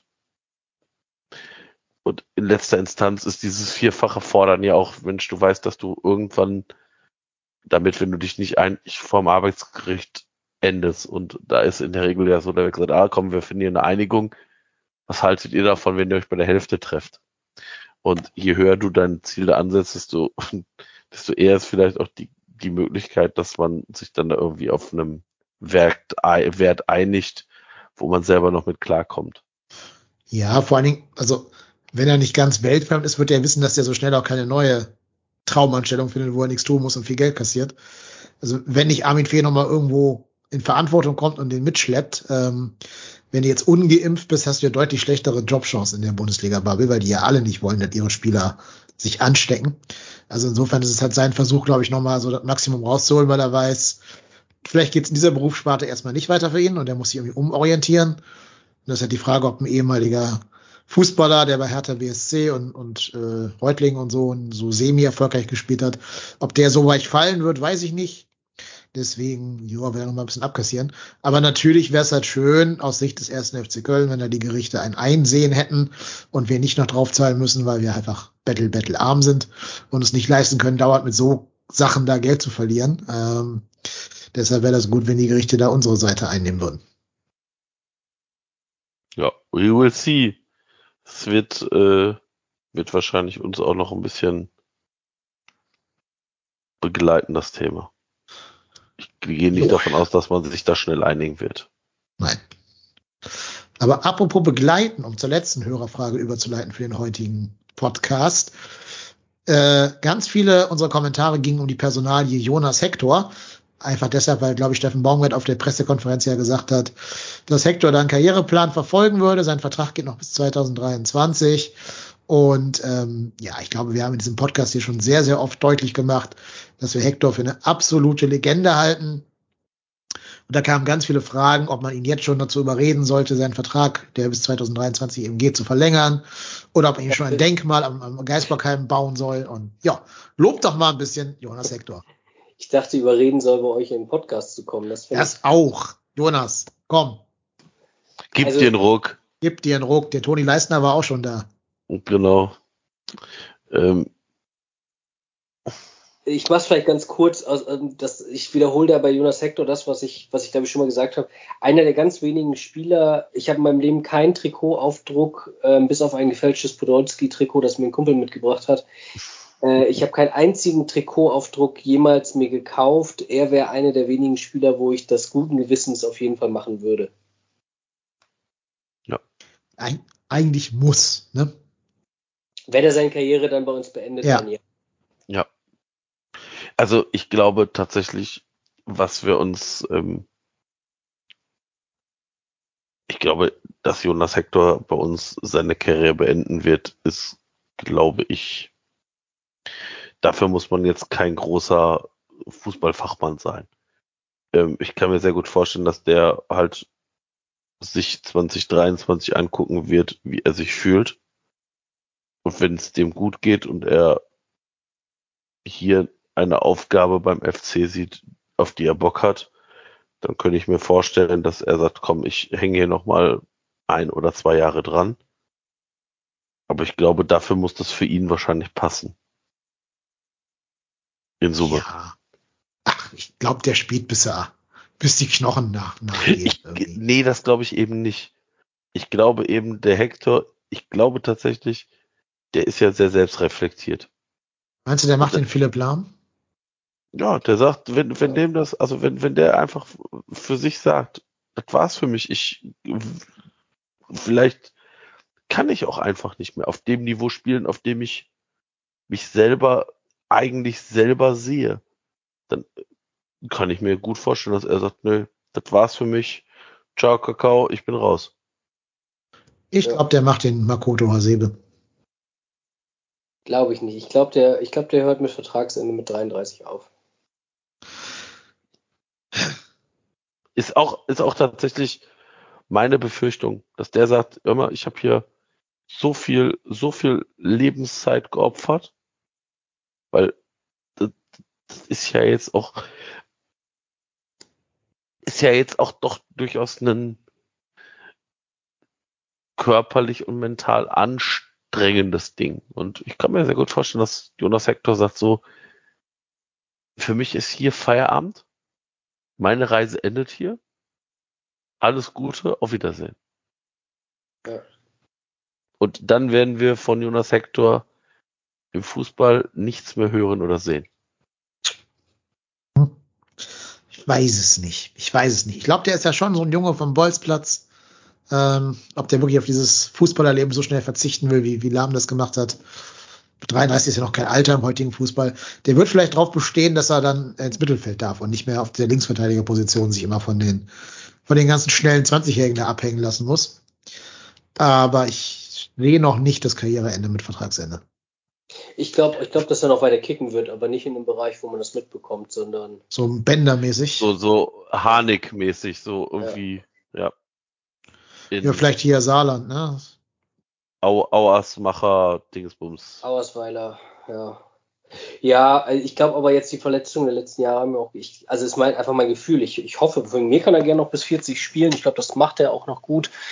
Ich glaube aber tatsächlich, dass er jetzt mit den Verletzungen irgendwie mit 33 sagt, ey, dann höre ich auf als Legende, auf wirklich noch, ich kann noch in der Bundesliga mithalten und habe selbst gesagt, ich höre jetzt auf. Ähm, und dann glaube ich, wie Marco das sagt, ich glaube nicht, dass er Trainer wird direkt oder irgendwie direkt Manager. Vielleicht wird er irgendwann mal was machen im Profifußball, aber eher so im Hintergrund, weil diese ganzen Medientermine hat er schon hier nicht so viel Bock drauf. Das merkt man jetzt schon. Der ist ja doch deutlich rarer geworden und wenn, hat er auch nicht unbedingt so Bock drauf. Kann ich gut verstehen, auch irgendwo. Also ich glaube auch, dass er irgendwas nicht ganz so dummes macht, irgendwas worauf er Bock hat und ich würde mich sehr freuen, wenn das was mit dem FC zu tun hat. Ja, der FC wäre auch schlau, ihn da einzubinden nach der Karriere und sei es irgendwie als Jugendkoordinator, was, was Patrick Helmes da mal eine Zeit lang gemacht hat oder so. Äh, ja, das schon. Es gab in unserer Kommentarspalte noch eine Riesendiskussion, ob man ihm eine Statue bauen soll oder nicht. Könnt ihr gerne mal nachlesen. Das ist eine wirklich sehr lange Diskussion zwischen ein paar Diskussionsteilnehmern. Gibt es auf Twitter noch zu sehen, diese Diskussion. Ähm, ja, Statue weiß ich nicht. Ich hätte aber kein Problem damit zu sagen, du vergibst einfach seine Rückennummer nicht mehr. Erstmal für ein paar Jährchen. Ja, ist ja auch nicht die 10, sondern. Nee. Oh. Das ist jetzt nicht die attraktivste Nummer auf der Welt, genau, aber so als Zeichen der Ehre, dass du sagst, ja, ne, gibt nur eine Nummer 14 und das ist das Jonas. Ja. Ja. Komme ich mir klar. Also, wie gesagt, würde mich freuen, wenn er trotzdem noch, also wenn mich Lügen straft und äh, ich, ich glaube, das steht und auch fällt damit, wer ist zu dem Zeitpunkt hier Trainer? Wie ist die Ausrichtung des Vereins? Und ich könnte mir vorstellen, wenn, wenn dann, ich sage jetzt mal vorsichtig, Steffen Baumgart sagt, Junge, wir brauchen dich noch mal ein Jahr. Und dann, dass der vielleicht doch noch mal ein Jahr macht. Aber ich glaube tatsächlich, dass er für sich selber dann einen verhältnismäßig strikten Plan hat und die durchziehen wird, weil der wird mehr Geld verdient haben im Fußball, als er sich wahrscheinlich jemals selber ausgerechnet hat. Ja, auch weniger als er hätte verdienen können, muss man auch Genau, fairerweise weniger als sagen. er verdienen können, aber ich glaube, das ist ja, ich glaube, ich glaube schon, dass Jonas Hector jetzt, also ist jetzt keiner, der erstmal zu so einem Hipsterladen geht und äh, sich da einmal komplett neu einkleiden wird. Oder mit Max Kruse auf die Pokerturniere fährt. Ja, genau. Nein, der wird irgendwo so einen Bausparvertrag liegen haben oder vielleicht schon das Haus gekauft haben, weiß ich nicht. Und wird dann da vom, vom passiven Einkommen leben. Ja.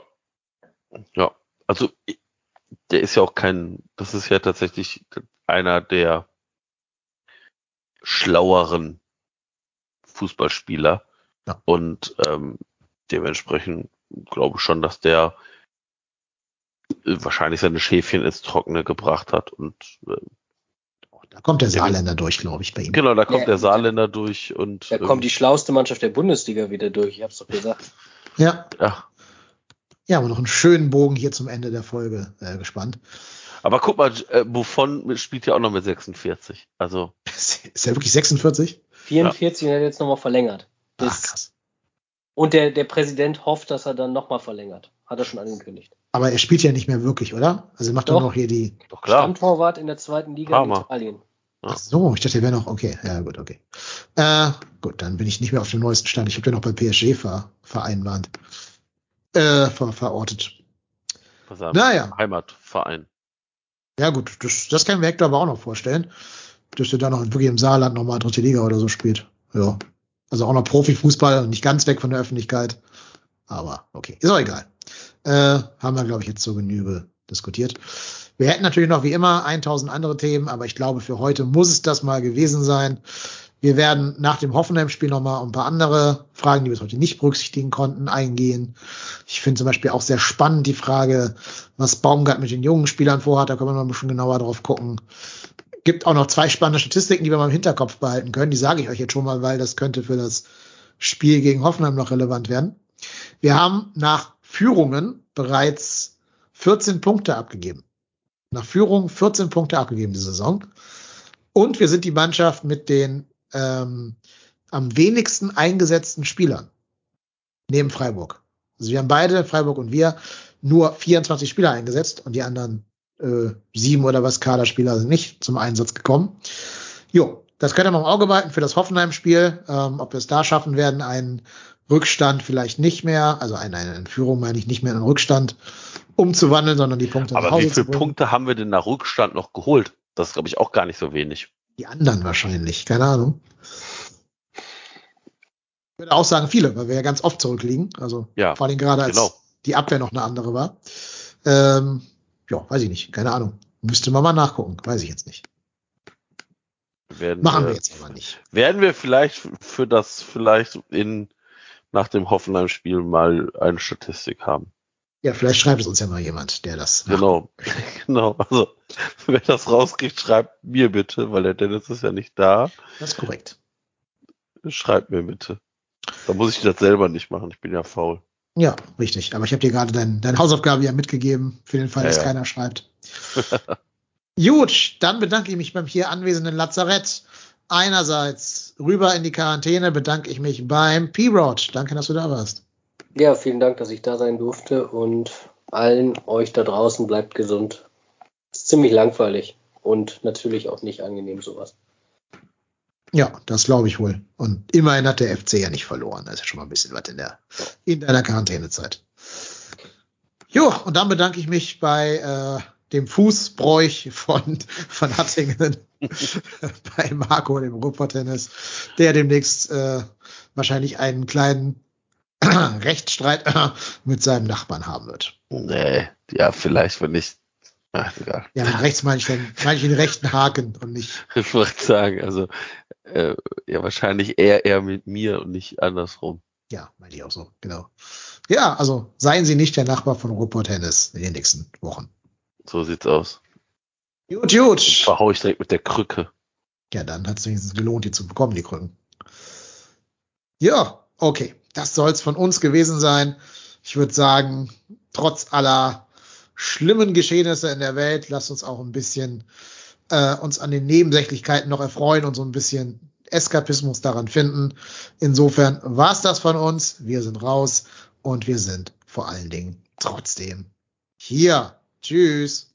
Ciao. Tschüss.